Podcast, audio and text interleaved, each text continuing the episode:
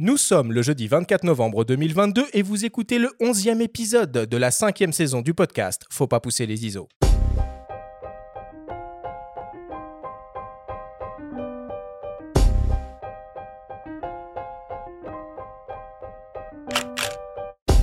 Bienvenue sur Faut pas pousser les ISO, le podcast hebdo pour tous les passionnés de photos et de vidéos. Je suis Arthur Azoulay et j'anime cette émission avec mon ami le journaliste Benjamin Favier. Cette semaine, nous vous proposons la première partie de notre grand guide d'achat de fin d'année avec le volet dédié aux meilleurs boîtiers hybrides de l'année 2022. Nous recevons pour l'occasion Rodi Student de la boutique spécialisée IPLN et le journaliste Louis Royer du magazine Les Numériques. Cette émission est présentée par Sony et sa gamme de boîtiers hybrides plein format photo et vidéo pour les professionnels et les amoureux de la belle image. Onzième épisode de cette cinquième saison, c'est parti. Benjamin, ça farte ce matin? Ouais, ça farte, Arthur. en plein, plein Black Friday, là, je suis prêt pour. Euh, T'as fait chauffer la CB un peu ou pas encore? Non, non, oula, malheureux, elle, elle chauffe pas, non, non. Euh, pourtant, c'est le Black Friday, on va parler de, de, de matos, hein, on attaque un tunnel. Ah euh. Voilà, donc euh, non, non, la CB, elle reste, elle reste loin des magasins, pour l'instant en tout cas. Je résiste. Bon, on a le plaisir de recevoir euh, bah, deux habitués hein, euh, à notre table pour la première fois par contre euh, dans notre studio. Salut Ronnie, comment vas-tu? Salut à tous, salut Arthur, salut, comment ça va? Ça farte, ça farte. Et toi Loulou? Bah, Oh Loulou, oh là je oh m'emballe, je m'emballe, je m'emballe. Et toi Louis? Tiens, ouais, ouais. C'est- parce que j'ai 14 ans et demi et que du coup, euh, il faut ça, un peu biberonner, mais ça. ça. va. Ça va bien, ça va bien. Les nuits sont courtes, mais la vie est belle. Bon, génial. Alors, avant de, de commencer, j'aimerais qu'on revienne juste deux secondes euh, sur euh, le Canon EOS R7. Alors, on a diffusé il y a quelques jours une émission spéciale qui était entièrement dédiée à cet appareil, hein, avec euh, Rock Lorente de Canon France et les photographes Stéphane Hamel et Eric Médard. Et un auditeur du podcast, Alain euh, nous a laissé un commentaire sur Instagram avec une question assez intéressante. Il se demande pourquoi on ne retrouve pas plus de capteurs rétroéclairés empilés dans les hybrides APS-C ou full frame de Canon qui gèrent plutôt bien les basses lumières, et ce même avec des, avec des définitions très élevées. Alors évidemment, on a trouvé la question super intéressante, et on a naturellement demandé à Canon d'y répondre, et c'est Jackie Carré, le chef produit EOS, qui s'y colle. On l'écoute. Alors, c'est une très bonne question. Alors, pour l'instant, les capteurs rétroéclairés empilés, nous, ils sont disponibles uniquement sur les OCR3. Et ça, c'est lié euh, principalement au coût de fabrication et au process de fabrication, qui est très différent entre euh, un EOS R7, par exemple, qui a un capteur classique, hein, donc euh, front-side illumination, et un capteur BSI qu'on a sur le R3, euh, puisqu'il faut retourner le capteur, il faut l'usiner, ensuite il faut rajouter des couches et empiler les couches de composants pour augmenter la vitesse de lecture. Et ça, ça va générer un coût de fabrication et un process totalement différent qui sont malheureusement supportables uniquement sur des produits professionnels actuellement. Donc, si on déployait ça, par exemple, sur un EOS R7, ça voudrait dire un coût bien supérieur au produit. hein. Donc, euh, le R7 est très bien placé actuellement au niveau prix, hein, à 1499 euros. Et forcément, ça aurait un impact sur le prix. Et euh, nous, on a, pou- on a voulu se, se focaliser sur un produit accessible à tous. Et donc, pour l'instant, les capteurs empilés et rétroéclairés, c'est uniquement réservé aux produits professionnels, donc à l'EOS R3 euh, en l'occurrence dans les hybrides. Euh, mais par exemple, l'EOS R6 Mark II, qu'on vient de sortir maintenant il y a 15 jours, euh, on a un capteur classique, mais on a très bien corrigé euh, le défaut de rolling shutter que vient corriger très bien euh, également le, capteur empilé. Euh, donc pour l'instant, le capteur rétro-éclairé empilé, chez nous, il est réservé aux professionnels et c'est lié au coût de fabrication et au process de fabrication. Voilà. Va falloir qu'on se prépare un petit jingle euh, droit de réponse, hein, Benjamin. Moi, j'aime bien cette idée qu'on nous pose des questions et que euh, on prépare les, euh, les réponses avec les bonnes personnes pour les donner, quoi. Ah, moi j'en suis ravi, il faut même qu'on fasse toute une rubrique consacrée à ça. Et puis un petit jingle, euh, faites entrer l'accusé, ou je sais pas, un truc un peu, un peu judiciaire, tu vois, dramatique. Mais c'est, oui, la réponse elle est intéressante aussi, mais on, on en reparlera du, du R7. C'est vrai que son principal atout au R7 quand même, c'est son positionnement de prix. Donc si Bah. on commence à, à mettre un capteur empilé, euh, oui, ça va le faire euh, flamber. Par contre, on peut demander à Canon de faire un R7 un peu plus pro euh, avec un capteur empilé. Mais bon, ça c'est une autre histoire. C'est une autre histoire. Euh, Ronnie, Louis, je vais quand même vous, vous représenter euh, à nos auditeurs pour ceux qui euh, ne sont pas encore capables de bien vous situer. Alors, euh, je vais commencer avec toi, Ronnie. Donc, toi, tu es le directeur commercial de la boutique Image Photo Lyon Numérique, ou IPLN, qui a été fondée en 1937 et qui, et qui est installée au cœur de Lyon, au 17 place Bellecour. Alors, IPLN, hein, c'est une histoire de, famille, de père en fils. Ton père, euh, Richard euh, Student, en est le directeur général depuis plus de 20 ans et a monté d'ailleurs le réseau euh, Image Photo en 2008 qui possède pas moins de 17 magasins spécialisés en France. Avec tes frères Douglas et Dylan, vous avez repris la gestion opérationnelle de la boutique et le développement du site internet depuis trois ans maintenant. Est-ce que c'est bien ça? C'est une magnifique présentation, très complète. Et effectivement, euh, voilà, on a, on, a repris ça à trois. Et en plus euh, de la boutique qui continue d'évoluer, euh, on en reparlera peut-être tout à l'heure, on a développé un nouvel espace il, y a peu depuis cet été. On a aussi donc pour projet de, faire grandir notre site internet, et ce qui, bah, pour le moment, se passe plutôt bien. Ouais, parce que je ne sais pas si nos auditeurs connaissent, mais la boutique IPLN, c'est pas, c'est pas une simple boutique, quoi. C'est un vrai showroom, hyper beau, hyper agréable. On se croirait presque dans un Apple Store, quoi. Bah, on a essayé, on a toujours euh, l'idée de, vouloir donner une expérience euh, aux clients de la même façon qu'on aimerait la recevoir. Et c'est vrai que euh, tu en parles, notre, notre nouvel espace qu'on vient d'agencer, qui a terminé après six mois de travaux d'être prêt cet été, est dédié en partie à, la marque Leica, qu'on ne faisait pas depuis un bon nombre d'années. On a ajouté aussi un, une DJI Room d'à peu près 20 mètres carrés avec un showroom de présentation de, toute la gamme, ainsi qu'une partie sport optique jumelle avec notamment Swarovski et autres qu'on ne proposait pas non plus depuis un bon moment. Et, et c'est vrai qu'on a voulu ça dans une ambiance assez chaleureuse, euh, bois, euh, un peu un peu tamisé, style bijouterie si je puis dire, euh, mais toujours dans cette idée euh, de faire passer un bon moment. Puis après, le reste des espaces est en perpétuelle évolution. On a, euh, on recrute du monde aussi, et donc on a maintenant un espace euh, lumière et son dédié qui est beaucoup plus important, un showroom sur la partie bagagerie ou trépied. Enfin voilà, je vous invite euh, ceux, ceux qui sont sur Lyon à passer nous voir. Et sinon, euh, l'ensemble du catalogue et bien plus euh, sont, sont visibles sur ipln.fr. Bon, j'espère que bientôt, tu auras un espace dédié au matos pour faire du podcast. Hein, ça me paraît être une évidence. Après, après aujourd'hui, on va, on va s'y atteler. On va s'y atteler. Alors Louis, pour ta part, donc tu es journaliste spécialisé pour le site lesnumériques.com depuis près de 4 ans euh, et tu travailles évidemment euh, pour la rubrique euh, photo et la rubrique mobilité ou maintenant c'est que la rubrique photo? Euh, c'est la rubrique euh, photo normalement exclusivement, mais j'ai une grosse, euh, un gros volet mobilité quand les derniers smartphones, les smartphones les plus haut de gamme, les fleurons sortent et qu'ils ont un petit gimmick photo spécifique, un nouveau capteur, une nouvelle fonction. C'est moi qui m'y colle aussi Ok. pour euh, donner un peu plus de crédibilité à tout ça. Tu vois. Alors tu es en charge évidemment la réalisation de tests de produits aussi bien en laboratoire que sur le terrain euh, et de différents types d'articles, hein, bon, des actualités évidemment, des guides d'achat, des comparatifs, des interviews. Tu es diplômé d'un master pro en journalisme avec une spécialité télévision, web et presse écrite. Et avant de rejoindre les numériques, tu es passé chez Webedia, aux éditions La Rivière et à la correspondance de la presse. Merci Louis d'être revenu une fois de plus. Euh, T'es un peu chez toi maintenant. Ah bah avec Euh, plaisir, loulou. j'adore. c'est- Loulou. c'est va- c'est vachement chaleureux. Mon loulou. euh, je pense que je vais prendre un appartement juste en face de toute façon. hein, c'est- C'est la meilleure solution pour moi. Et enfin, au cours de cette émission, nous entendrons également les témoignages de Fabrice Abuaf, le Senior Product Manager Digital Imaging chez Sony France, et de Hervé euh, Makudzinski, le Image Science Director, que des directeurs, hein, dis donc, aujourd'hui, euh, chez euh, DxOMark. Voilà. Pour euh, ce casting de cette, euh, de cette émission, on démarre, comme d'habitude, avec le Flash Actu.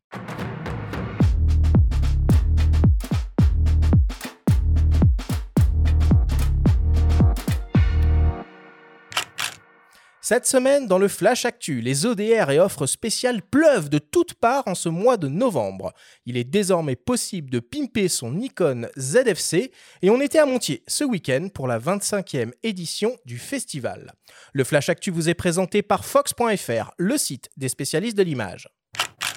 Le mois de novembre est traditionnellement une période extrêmement propice pour faire de bonnes affaires. En effet, les fêtes de fin d'année approchent à grands pas et de nombreux constructeurs et revendeurs proposent des offres spéciales en plus des deux jours à ne pas manquer que sont le Black Friday qui se déroulera le 25 novembre prochain et le Cyber Monday qui se déroulera le 28 novembre. Quoi qu'il en soit, la majorité des constructeurs ont en ce moment des offres spéciales qui prennent la forme de remises immédiates ou d'ODR, les fameuses offres de remboursement.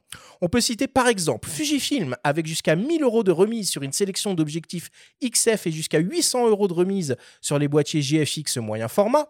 Sony avec jusqu'à 300 euros de remise sur des boîtiers et des optiques. Nikon avec jusqu'à 500 euros de remise sur des hybrides réflexes et optiques.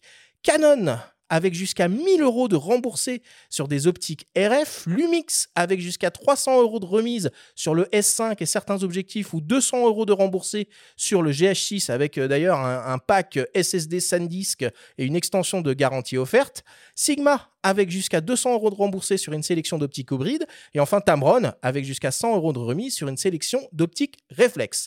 Renseignez-vous auprès des constructeurs ou de votre revendeur pour connaître les modalités de ces opérations de fin d'année. Nikon lance une version relookée de son hybride rétro APS-C, le ZFC. Désormais, en plus de la traditionnelle version silver, il sera possible d'opter pour une version full black. Les aficionados de l'appareil pourront même sur le site marchand de Nikon aller plus loin en choisissant aussi la couleur du gainage extérieur imitant une texture cuir. Il est donc possible d'opter pour un bleu nacré, un rouge écarlate, un gris minuit, un jaune moutarde ou encore un gris naturel.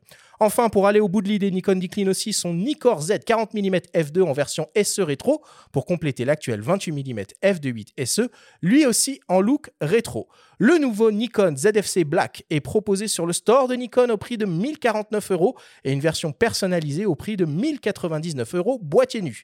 La version SE du Nikkor 40 mm f2 est pour sa part proposée au prix de 349 euros. A noter que jusqu'au 16 janvier, vous pouvez bénéficier d'une remise de 100 à 200 euros sur les différents kits ZFC proposés sur le store de Nikon. Et enfin, pour terminer, la 25e édition du Festival international de photo animalière et de nature s'est déroulée du 17 au 20 novembre à Montier-Ander. En marge de la grande exposition consacrée à l'œuvre de Steve McCurry dans l'enceinte de la Halle au Blé, de nombreuses conférences et projections ont eu lieu au cours des quatre jours de festival avec de grands noms de la photographie comme Jim Brandenburg, Mathieu Ricard, Hans Sylvester ou Yann Bertrand et des personnalités importantes dans le domaine de la préservation de l'environnement et des forêts comme Francis Allais et Laurent Tillon. En se baladant dans les divers pôles d'exposition, nous avons croisé des habitués de l'événement comme Jean-Michel Lenoir, que nous avons reçu à nos micros pour une grande masterclass sur la photo de paysage en hiver, Tony Crosetta, auteur d'un livre extraordinaire sur l'ensemble de sa carrière de photographe animalier dans la savane africaine, et la jeune génération prête à reprendre le flambeau, à l'instar de la photographe brésilienne Larissa Neves, venue du Pantanal et de là-haut, euh, jeune assistante de Vincent Munier, sensible à la fragilité de la biodiversité dans les forêts vosgiennes. On les écoute. Je fais partie des personnes qui ont eu la chance de vivre les premiers Montiers Anders, donc ça fait euh, pratiquement donc 25 ans que je suis d'année en année le festival. Et là, en fait, c'est, on va dire, le grand rendez-vous annuel hein, qui arrive à la fois en fin de saison, mais c'est surtout qui vient couronner euh, la réunion d'énormément de photographes venus un petit peu aux quatre coins de la France et de l'Europe pour montrer en fait tout, euh, tout ce travail au long cours de chacun des photographes qui travaillent seuls toute l'année et qui viennent partager avec le public venu nombreux euh, bah, leur passion de l'image. Et on est voilà sur un des, festivals à la fois les plus anciens mais les plus euh, représentatifs de la photo de nature. C'est beaucoup de choses. C'est l'aboutissement d'un très long travail, d'une très longue carrière aussi, puisque la première image aura été faite en 1986 et la dernière euh, cette année au mois de juillet dernier avec euh, Léopard Noir. Donc c'est une carrière riche en émotions avec beaucoup d'animaux et puis voilà ça se traduit par 632 pages des récits et pour la petite histoire j'ai pas choisi les plus belles images j'ai choisi les plus belles histoires. Je m'appelle Larissa, Larissa Neves, je suis brésilienne et c'est la première fois que j'expose à Montier. C'est un grand festival et je suis très contente pour l'opportunité aussi. Pour tous les gens qui passent ici, ils me disent bonjour et, et, félicitations pour les images. Je parle beaucoup de, la nature du Brésil, mais spécialement du Pantanal. Je parle bien de, de, jaguar, par exemple, que c'est le, le chat de l'Amérique du Sud que tu peux regarder euh, si tu viens avec nous euh, au Pantanal. Et je parle beaucoup des oiseaux qui sont très colorés, qui sont très bien pour prendre la photo, par exemple, les toucans, les aras. Je crois qu'il faut montrer euh, pour les gens connaître, et comme ça, la préservation arrive euh, ensemble. Moi, c'est euh, Lao et bah, je, je, suis venue aider Vincent pour vendre son DVD ou euh, aussi le livre euh, de son père. J'ai lu le livre du père de Vincent et euh, la fin m'a énormément touchée parce que, euh, bah, évidemment, c'est très triste euh, que les tétras disparaissent des Vosges. Et oui, je vais beaucoup en forêt, marcher ou écouter les animaux. Rendez-vous le 16 novembre 2023 pour découvrir la 26e édition du Montier Photo Festival.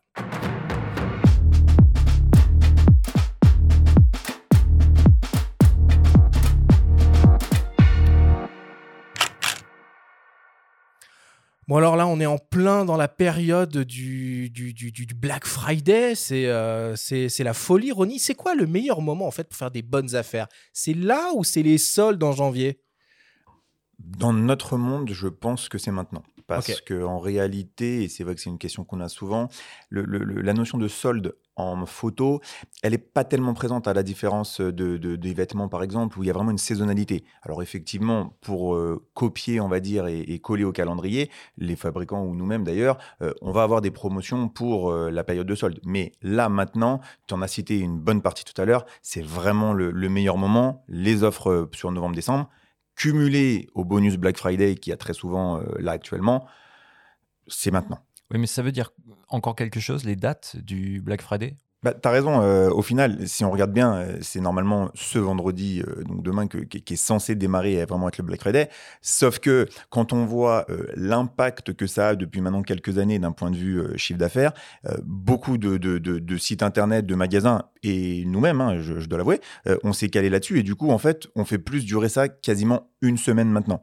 Parce que c'est vrai que on a aussi remarqué que, et souvent pour des achats un peu gros, une optique, un boîtier, un certain budget, se décider comme ça en, en 24 heures, c'est pas non plus simple. C'est pour ça qu'on on- on donne en règle générale entre une semaine et 3-4 jours pour les dernières offres euh, voilà, qui arrivent cerise sur le gâteau. Quoi. On t'a pas du coup une horde de photographes hystériques qui font la queue à 4h du matin avant l'ouverture euh, euh, vendredi et qui se jettent sur des alpha 1 euh. Bah, pas encore, mais s'ils nous écoutent, sachez que si vous venez à 4 heures du matin, on vous ouvrira pour des alphas. y a pas de souci. L'Alpha 1 qui est d'ailleurs très bon marché. C'est- Oui, voilà, c'est un exemple. boîtier souvent soldé, l'alpha. Ouais, euh, c'est ça. Accessible. C'était le meilleur nombre. exemple.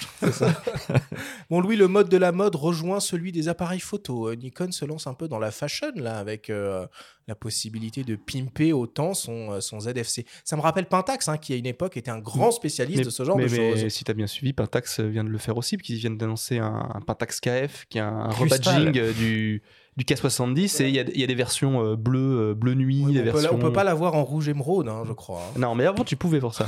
mais euh, le, le ZFC, par contre, quand ils l'ont annoncé, je crois, il y a un peu plus d'un an, en fait, quand tu allais sur le site japonais, parce que bon, des fois, les informations sont un peu lapidaires quand elles viennent en Europe, bah déjà, tu avais déjà les, les coloris euh, bleus, euh, je sais pas quoi, et rose pastel et tout ça, les trucs Mhm. interchangeables. J'avais déjà demandé à l'époque à Nikon, est-ce que nous aussi, on pourra changer les petites, euh, le petit faux cuir de nos ZFC On nous a dit, bah non, nous, en Europe, euh, c'est pas trop notre truc et tout ça, on fait pas ça. Écoute, moi, je trouve ça assez cool quand même. Oui, c'est souvent le cas hein, que sur le marché asiatique, on voit débarquer des couleurs blanches, des, qui est très prisées et qui Hmm. arrivent parfois sur le marché européen. Après, c'est plus pour les boîtiers d'entrée de gamme. T'as pas un Ouais. Z9 que tu peux d'un coup euh, pimper en, en cool. rouge écarlate. C'est dommage. Très, très Un pomme. Z9 Moi, je me euh, rappelle pour aller de, euh, de versions de Hasselblad à l'époque, euh, spécial Ferrari, euh, rouge, euh, rouge pétant. C'était un truc, euh, c'était un truc assez, assez spécial. hein. Leica le fait encore. Il y a toujours des Leica kaki militaires. Euh, Daniel Craig. Et même, tu as des. t'as Il y a des- une des blanche qui vient de sortir, je crois, de Voilà, le- le- exactement, le Ghost, Ghost. euh, en série limitée. Et sinon, c'est vrai que tu as des covers aussi. Nous, on, on voit maintenant qu'ils font de la reprise de Madal d'occasion. On a des gars, là, dernièrement, on a eu un Alpha 7 III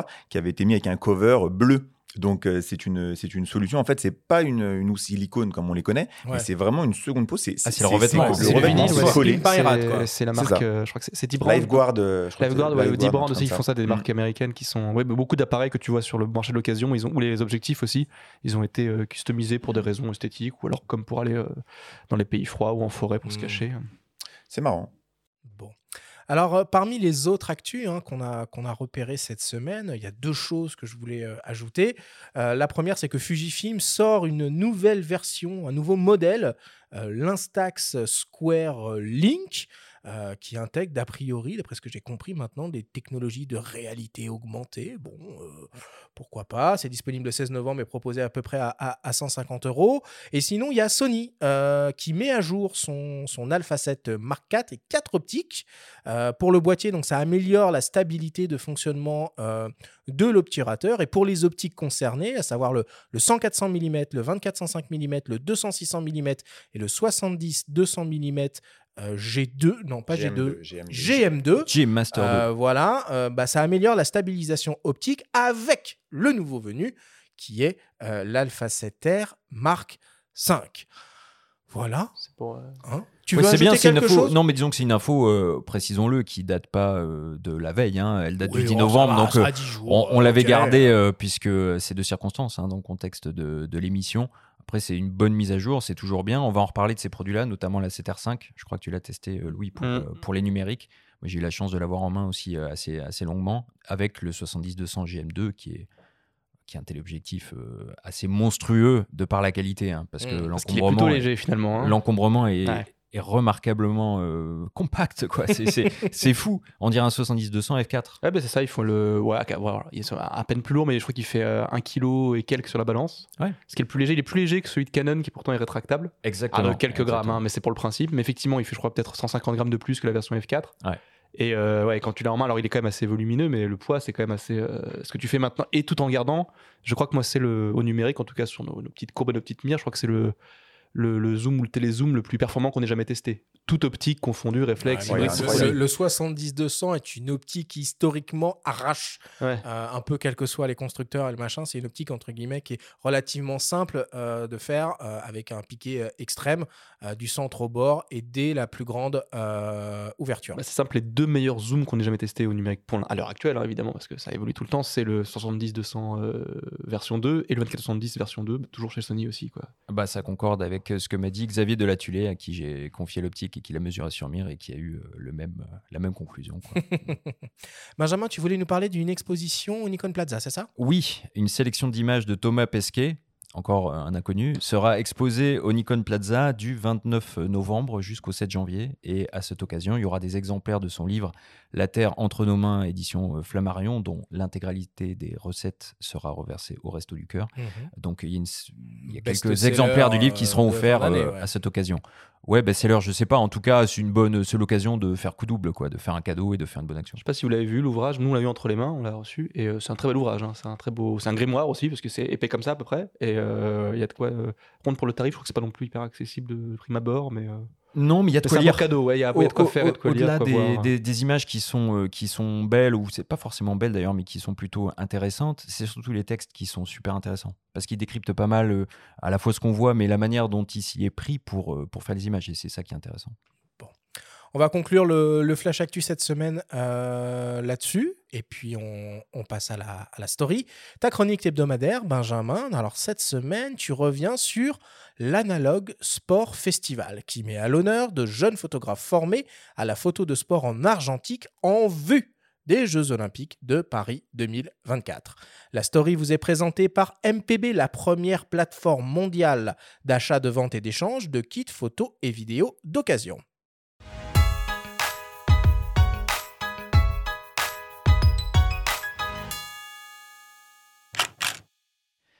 Former des jeunes à la photo de sport en argentique. Tel est, depuis 2019, l'objectif de l'association Analog Sport, avec en ligne de mire les Jeux olympiques et paralympiques de Paris en 2024.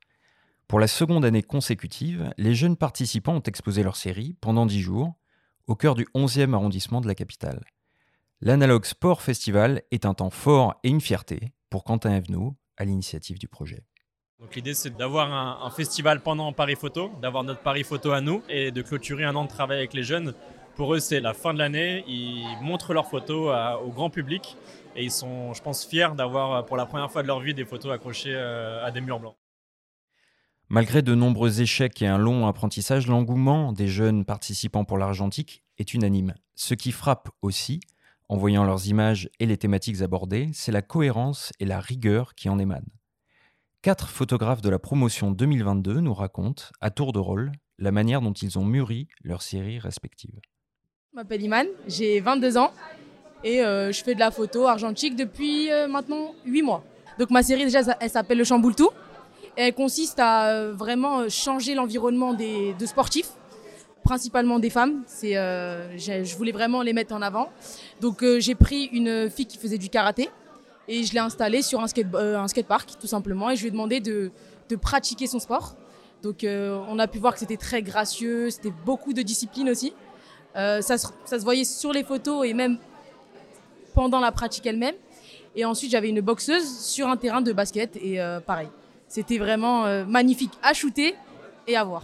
Du coup, je m'appelle Inès, euh, j'ai 20 ans. Cette année, je, suis- partie de la promo Analog Sport euh, 2022. Au début, je voulais partir sur le sport et l'islam, mais je me suis dit que ça va être un peu compliqué. Du coup, je vais un peu élargir mon, ma vision et je me suis dit, bah, je vais faire sur l'Afrique. Et je me suis dit, mais euh, comment je pourrais représenter des sportifs africains à travers la photo sans tomber sur, euh, on va dire, euh, une, photo sportive déjà, où ils déjà en action? Et du coup, je me suis dit, je vais prendre des moments de vie euh, de ces sportifs. Et du coup, j'en ai choisi trois. Euh, trois photos qui m'ont marqué avant même de faire l'expo. Donc celle de euh, Georges Weah, quand il reçoit le ballon d'or en tenue euh, traditionnelle, en boubou. Une de Mohamed Ali en prière. Et du coup, bah, je me suis dit, comme j'ai pas pu faire sur l'islam, bah, c'est un petit big up sur ce que je vais faire de base. Et la dernière, c'est Zinedine Zidane, qui est dans le cœur de tout le monde, je pense, dans sa cité, à la Castellane. Du coup, voilà, je l'ai refait à ma sauce. Je regarde beaucoup les images des années, on va dire 90, 2000. Et j'ai toujours aimé en ce rendu, on va dire à l'ancienne. J'ai découvert que bah, c'est avec un appareil argentique, c'est l'argentique qui rendait, euh, enfin la pellicule qui rendait cet effet. Je me suis dit, bah pourquoi pas tenter parce que c'est le rendu que j'aime en fait. Du coup, je me suis entraînée, je me suis entraînée. Je me- J'ai trouvé que c'était un peu pas mal.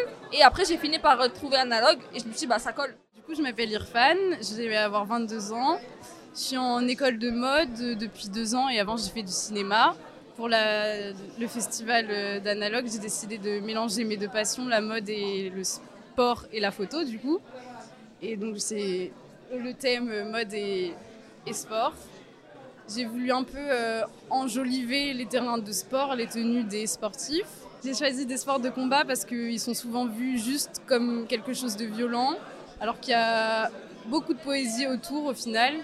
Je voulais justement que le vêtement euh, amplifie cette poésie à travers les gestes et le mouvement. Du coup, je me suis renseignée, enfin, je me suis intéressée à eux, leur personnalité, pour essayer de faire des pièces qui leur correspondent. Donc le boxeur, par exemple, c'est quelqu'un qui était hyper timide. Et du coup, j'ai fait un énorme manteau pour un peu l'étouffer. Et, dès qu'il est sur le ring, c'est une autre personne. Donc euh, plein de bijoux, plein de... des paillettes pour euh, le mettre euh, en avant.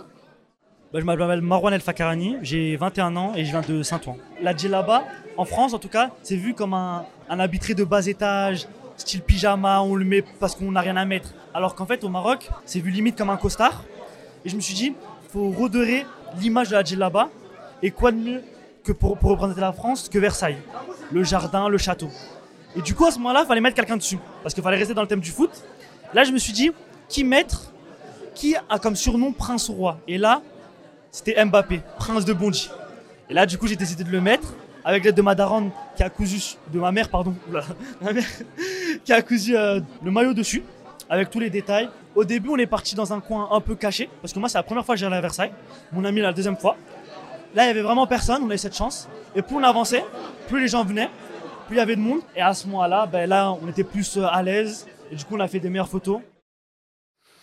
À l'issue d'un galop d'essai effectué au mois de juin, lors de la dixième édition des Special Olympics, un événement qui vise à l'épanouissement des personnes qui vivent avec un handicap mental par le sport, Quentin Evenot envisage sereinement la perspective de confier la couverture des JO 2024 à ses apprentis photographes.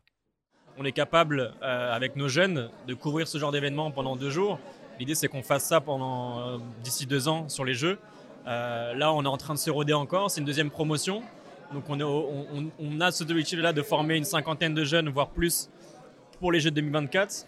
Euh, là, on a, on a la preuve que ces jeunes-là ont su faire des belles photos pendant un an.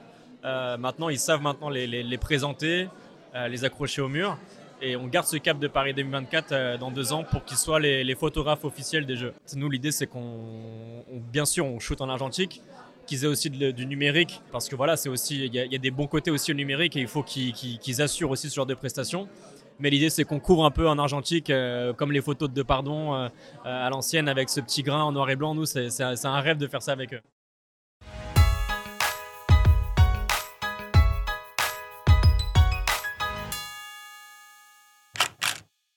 Ils sont tellement cool. Ils sont tellement cool. C'est pas la première fois hein, qu'on parle euh, d'Analog Sport. On les suit depuis euh, bah, depuis leur création euh, maintenant. Bon, ça fait un peu penser euh, au Canon Young Programme là, dont on a parlé il y a, pas si longtemps que ça. Le Young People Programme, oui, de Canon, euh, absolument, oui. C'est un petit peu la même, la même veine, la même passion qui les réunit tous. En tout cas, il y a beaucoup d'énergie dans ces endroits-là, dans ce lieu-là. Donc, c'était en même temps que Paris Photo. Ça dure pas longtemps, ça dure 10 jours. Donc, euh, le festival a déjà eu lieu, mais on peut voir les images Ah, les sur, jeunes, euh, les parlent- réseaux. ils en parlent vachement bien, Ils en en parlent. C'est impressionnant la maturité qu'il y a et la rigueur qu'il y a dans la démarche, parce qu'ils se sont tous beaucoup plantés. Euh, c'est ce qu'ils c'est ce qu'ils disent. hein. Euh, C'est finalement euh, euh, glorification de l'échec, parce que l'argentique, tu te plantes, tu te plantes, et tu te relèves et tu retentes. Et finalement, ils, ils ont tous euh, euh, réussi à créer des séries euh, très cohérentes, et, bravo à eux. quoi. C'est très chouette. Et précisons, hein, puisqu'on en a parlé au début de la deuxième saison du podcast, donc ça fait déjà un petit moment au moment de la création de, l'association. Euh, depuis, l'association a remporté le premier prix du concours Talent 2024 organisé par la ville de Paris et le comité d'organisation 2024. Et donc, comme le dit Quentin, 50 jeunes euh, seront au bord des euh, stades et des festivités euh, des joutes sportives de Paris euh, 2024 pour photographier l'événement en argentique et en numérique. C'est génial. C'est génial. Il y a une, il y a une grande, grande tendance de fond hein, quand même sur, euh, sur l'argentique. là. euh, on- Surtout les jeunes. ouais. Surtout, euh, surtout les jeunes. Alors pour, pour les moins jeunes, hein, évidemment, il y a même Leica qui a relancé le, le- le M6. Euh, Ronnie, Ouais. ça se vend ça ou c'est juste un coup de, un coup de com? Alors, après, je ne suis pas forcément le mieux placé pour parler de l'argentique parce que c'est vrai que nous, on n'en fait pas beaucoup. Euh, maintenant, euh, si je, prends euh, sur le, le M6 par exemple ou sur Leica, qui est vraiment la seule marque où on a aujourd'hui encore quelques produits argentiques à vendre, euh, il y, a une demande. Après, là où je suis d'accord avec toi et, c'est là où le, sujet je trouvais très intéressant, c'est que les jeunes, je suis surpris de voir des jeunes euh, passer le, pas de la porte, euh, être intéressés par découvrir, par essayer, par euh, récupérer l'appareil du grand-père, cette, cette- cette démarche-là. Parce qu'on pourrait penser qu'avec le téléphone, où justement aujourd'hui, tu as l'instantanéité de la prise de vue, tu te casses pas la tête, tu es quasiment sûr d'avoir un truc bien cadré, etc., euh, on, serait dans une certaine frustration, justement, de dire euh, il faut que j'attende, peut-être que je me suis trompé, qu'est-ce qui se passe? Alors qu'en réalité, c'est tout l'inverse. Et c'est vrai que, même si, comme je dis, nous, c'est un peu à contre-courant de ce que nous, on propose, euh, assez. Enfin, ça m'impressionne. Oui, il y a Inès, par exemple, qui parle de son intérêt pour le rendu des années 90. Et donc, Alors elle n'était une- pas née dans les années 90.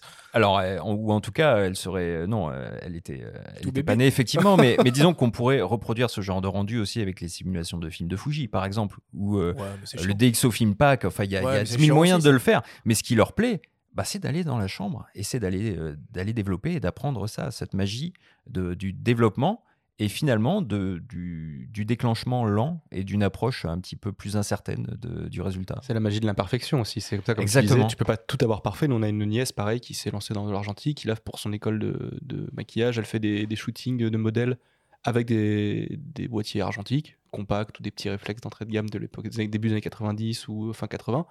Parce que voilà, justement, ils veulent avoir Non, le rendu, euh, parce qu'ils veulent les, pas avoir des euh, échecs tout le temps. Les euh, boîtiers compacts des années euh, 90, il y a une hype de Mm. ouf. Les euh, là-dessus. Miu 2 de Ça Olympus. vaut une blindaxe euh, maintenant, quoi. Il y a plein de produits qui ont pris euh, ouais, ouais, de sacrées cotes, hein. même un Mm. FM2. ou des- Enfin, c'est. Et Louis, vous allez le, le tester, le M6, euh, sur les numériques Oui, bah, bien sûr, ouais, on va le tester. non, mais déjà, on teste beaucoup. On teste Leica quand ils en sortent. C'est d'ailleurs, je crois que c'est euh, sans toute transparence, je crois que le test du M11, bon, c'est du numérique, mais je crois que c'est le, le test le plus lu en photo sur le numérique cette année. Mais non. Euh, pourtant, c'est le boîtier le plus cher, donc euh, c'est le moins accessible et euh, peut-être le, le moins pertinent, peut-être chez Leica au final.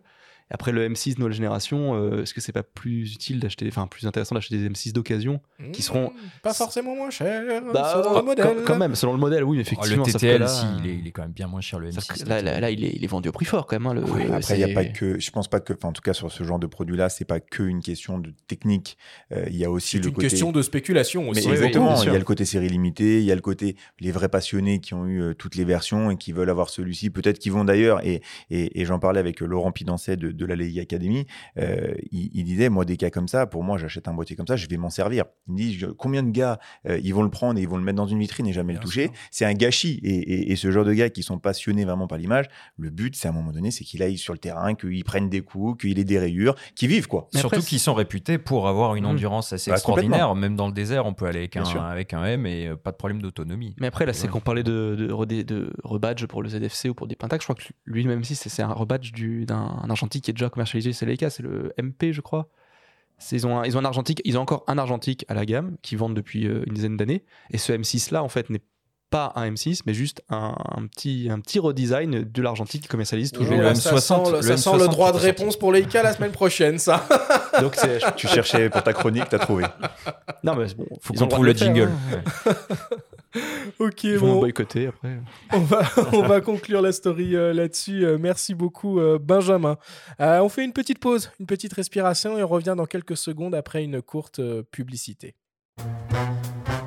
Je suis à la recherche d'un objectif pour mon boîtier hybride nouvelle génération. Vous pouvez m'aider? Bien sûr, Tamron propose une gamme unique et innovante de zoom et focale fixe pour montures Sony E, FE et Fujifilm X. Et pour les boîtiers Nikon Z aussi? Eh oui, Tamron est encore pionnier avec le 70-300 mm spécialement développé pour cette monture. Des performances optiques exceptionnelles pour le téléobjectif le plus léger et compact de sa catégorie. Merci. Et en ce moment, profitez d'offres exceptionnelles sur une large sélection d'objectifs Tamron en vous rendant sur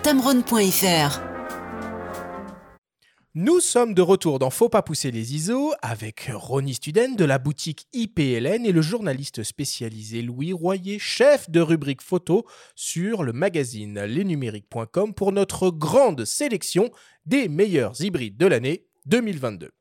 Alors avant de commencer, je vous propose que l'on fasse un petit point sur euh, les nouveautés en termes de technologie et les tendances qui ont vu le jour sur cette année. L'une d'entre elles est évidemment l'arrivée en force de technologies de détection, reconnaissance et suivi de sujets qui sont dopées à l'intelligence artificielle. Je vous propose d'ailleurs d'écouter le témoignage de Fabrice Abuaf, le senior product manager digital imaging de chez Sony France, nous parler de la manière dont Sony utilise l'IA sur le système AF embarqué, notamment dans le nouveau Alpha 7R Mark V. Alors, c'est vrai qu'aujourd'hui, euh, Sony, comme tout le temps déjà, euh, cherche à améliorer euh, l'expérience utilisateur sur ses appareils photo, photo et vidéo d'ailleurs. Et on sait très bien qu'aujourd'hui, une bonne image, qu'elle soit photo vidéo, passe par une mise au point parfaite à l'endroit choisi.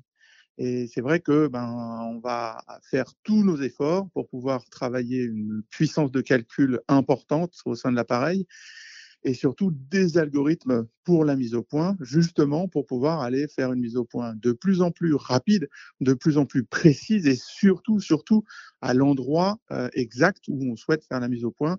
Et on sait que quand c'est des animaux, quand c'est des humains, c'est souvent quand même les yeux. Et c'est pour ça que les ingénieurs Sony ont développé des algorithmes qui sont maintenant basés sur de l'intelligence artificielle. Alors aujourd'hui, l'intelligence artificielle, c'est quand même du deep learning.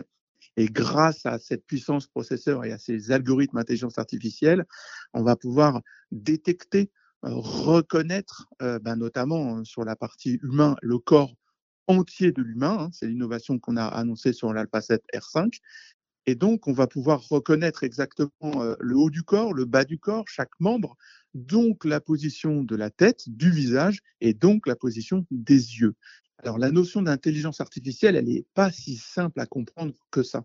Euh, donc, le niveau aujourd'hui de l'intelligence artificielle, euh, c'est plutôt ce qu'on appelle du deep learning, c'est-à-dire c'est un algorithme qu'on a préparé à l'avance, qui a appris avec une énorme base de données à avoir des points de reconnaissance et des, points de détection. C'est un algorithme qui effectivement est conçu en amont et intégré dans les boîtiers, ce qui a effectivement un énorme avantage, c'est que son comportement sera extrêmement stable. Et donc, le photographe, qui reste quand même le, le maître du boîtier, hein, et le maître de l'endroit où on fait la mise au point, va pouvoir très facilement utiliser, apprivoiser cet algorithme et profiter de toute sa puissance. Ce qui est important, effectivement, de comprendre, c'est que les algorithmes à intelligence artificielle, et, notamment accompagnés de, de puces électroniques dédiées pour ça, ce qui est le cas dans l'Alpha 7R5, euh, vont permettre de bah, d'ouvrir la détection à beaucoup plus de sujets. C'est pas simplement une reconnaissance de forme géométrique, c'est carrément une reconnaissance bah, de la calandre ou du profil d'une voiture, d'un avion, euh, d'un insecte avec ses ailes, sa tête, ses yeux, d'un animal. Est-ce qu'il est orienté vers l'avant, vers l'arrière, et du corps humain, bien sûr, dans sa dynamique de mouvement. Donc l'algorithme intelligence artificielle et la grosse capacité d'apprentissage va permettre justement une extension, mais monumentale, euh, de, de, sujets et de reconnaissance, de détection et de suivi pour une finalité qui est bien entendu d'avoir le plus de photos nettes au bon endroit, le plus de photos réussies. On sera plus surpris à l'avenir d'avoir des photos floues euh, que d'avoir des photos nettes. Il explique bien les choses, hein, Fabrice. C'est pas le premier à qui on demande un peu des détails hein, sur euh, euh, ces technologies euh, d'intelligence euh, artificielle. Et je trouve qu'il donne une, explication qui, euh, qui, moi, me convainc déjà euh, un petit peu plus. Ronnie, est-ce qu'il y a des technos qui ont vu le jour en 2022 et qui t'ont euh, un peu hypé, qui t'ont un peu marqué? Bah, il est certain que aujourd'hui, euh, ce dont on vient de parler, c'est peut-être ce qui est le plus marquant, Euh, parce qu'effectivement, euh, quand on voit les, les boîtiers qui sont arrivés, que ce soit sur le R3, que ce soit le Canon, que ce soit sur le, le 7R5 ici, que ce soit euh, sur encore d'autres boîtiers, même le, le- le Nikon Z9 qui continue aussi à évoluer, on- Fabrice le, disait très bien, les gens cherchent et un peu du coup en, en- en contre-pied de ce qu'on a dit juste avant. C'est l'extrême, Exactement, c'est hein. l'opposé. Ils cherchent à avoir le, maximum d'images nettes et effectivement, effectivement la- le- l'image floue va devenir quasiment euh, impossible euh, quand on écoute ce qu'ils racontent et quand on le voit. Et c'est vrai que nous, on a les retours d'utilisateurs. Et c'est vrai qu'à un moment donné, quand on commence à mettre ce genre de budget dans des produits, les gens vont par exemple faire des safaris, tu parlais de, Tony tout à l'heure ou, d'autres, et, quand ils reviennent et que les gars te disent, j'ai fait euh, 2000 photos, 3000 photos, 4000 photos, euh, j'ai quasiment zéro flou, bah, d'un côté, c'est mis au service de l'utilisateur puisque du, coup, bah, il va pouvoir ramener le souvenir comme il veut, l'instantanéité euh, comme il, voulait la saisir, et ça c'est quand même aussi le but de l'image. T'en as pensé quoi, toi qui as eu la, la 7R5 en main, euh, Louis? Alors moi j'ai eu la 7R5 effectivement en main assez longuement euh, avant sa, son annonce, sa sortie. C'est euh, alors comme souvent avec les boîtiers Sony nouvelle génération, c'est toujours assez bluffant l'autofocus. On a effectivement quand il y a des photos floues, c'est la faute vraiment du photographe plus que de l'appareil qui fait presque pas d'erreur. Et là encore, ils ont vraiment, ils ont step up, ils ont vraiment pris un palier supplémentaire avec des reconnaissances toujours plus poussées. La reconnaissance des insectes, c'est un gimmick, hein, c'est anecdotique, mais ça, ça marche, ça? T'as eu ça l'occasion marche d'essayer Parce bien. J'ai essayé. Alors un mode papillon. quoi. moi, j'ai- ouais, les papillons, j'ai fait un peu. Après, c'était, euh, je l'ai essayé euh, octobre, novembre, octobre, tu vois, donc c'était pas non plus Ouais, la c'est saison pas- des c'est insectes fleuris. J'étais au salon de la photo, je sais pas si vous vous souvenez, il y avait un petit stand avec une ruche et des abeilles. Pourquoi pas hein, et, euh, et ça marche, hein, ça, ça fonctionne assez bien. C'est assez intéressant. Pour euh, ceux qui aimeront photographier des, des insectes, ça, ça sera vraiment, vraiment pertinent.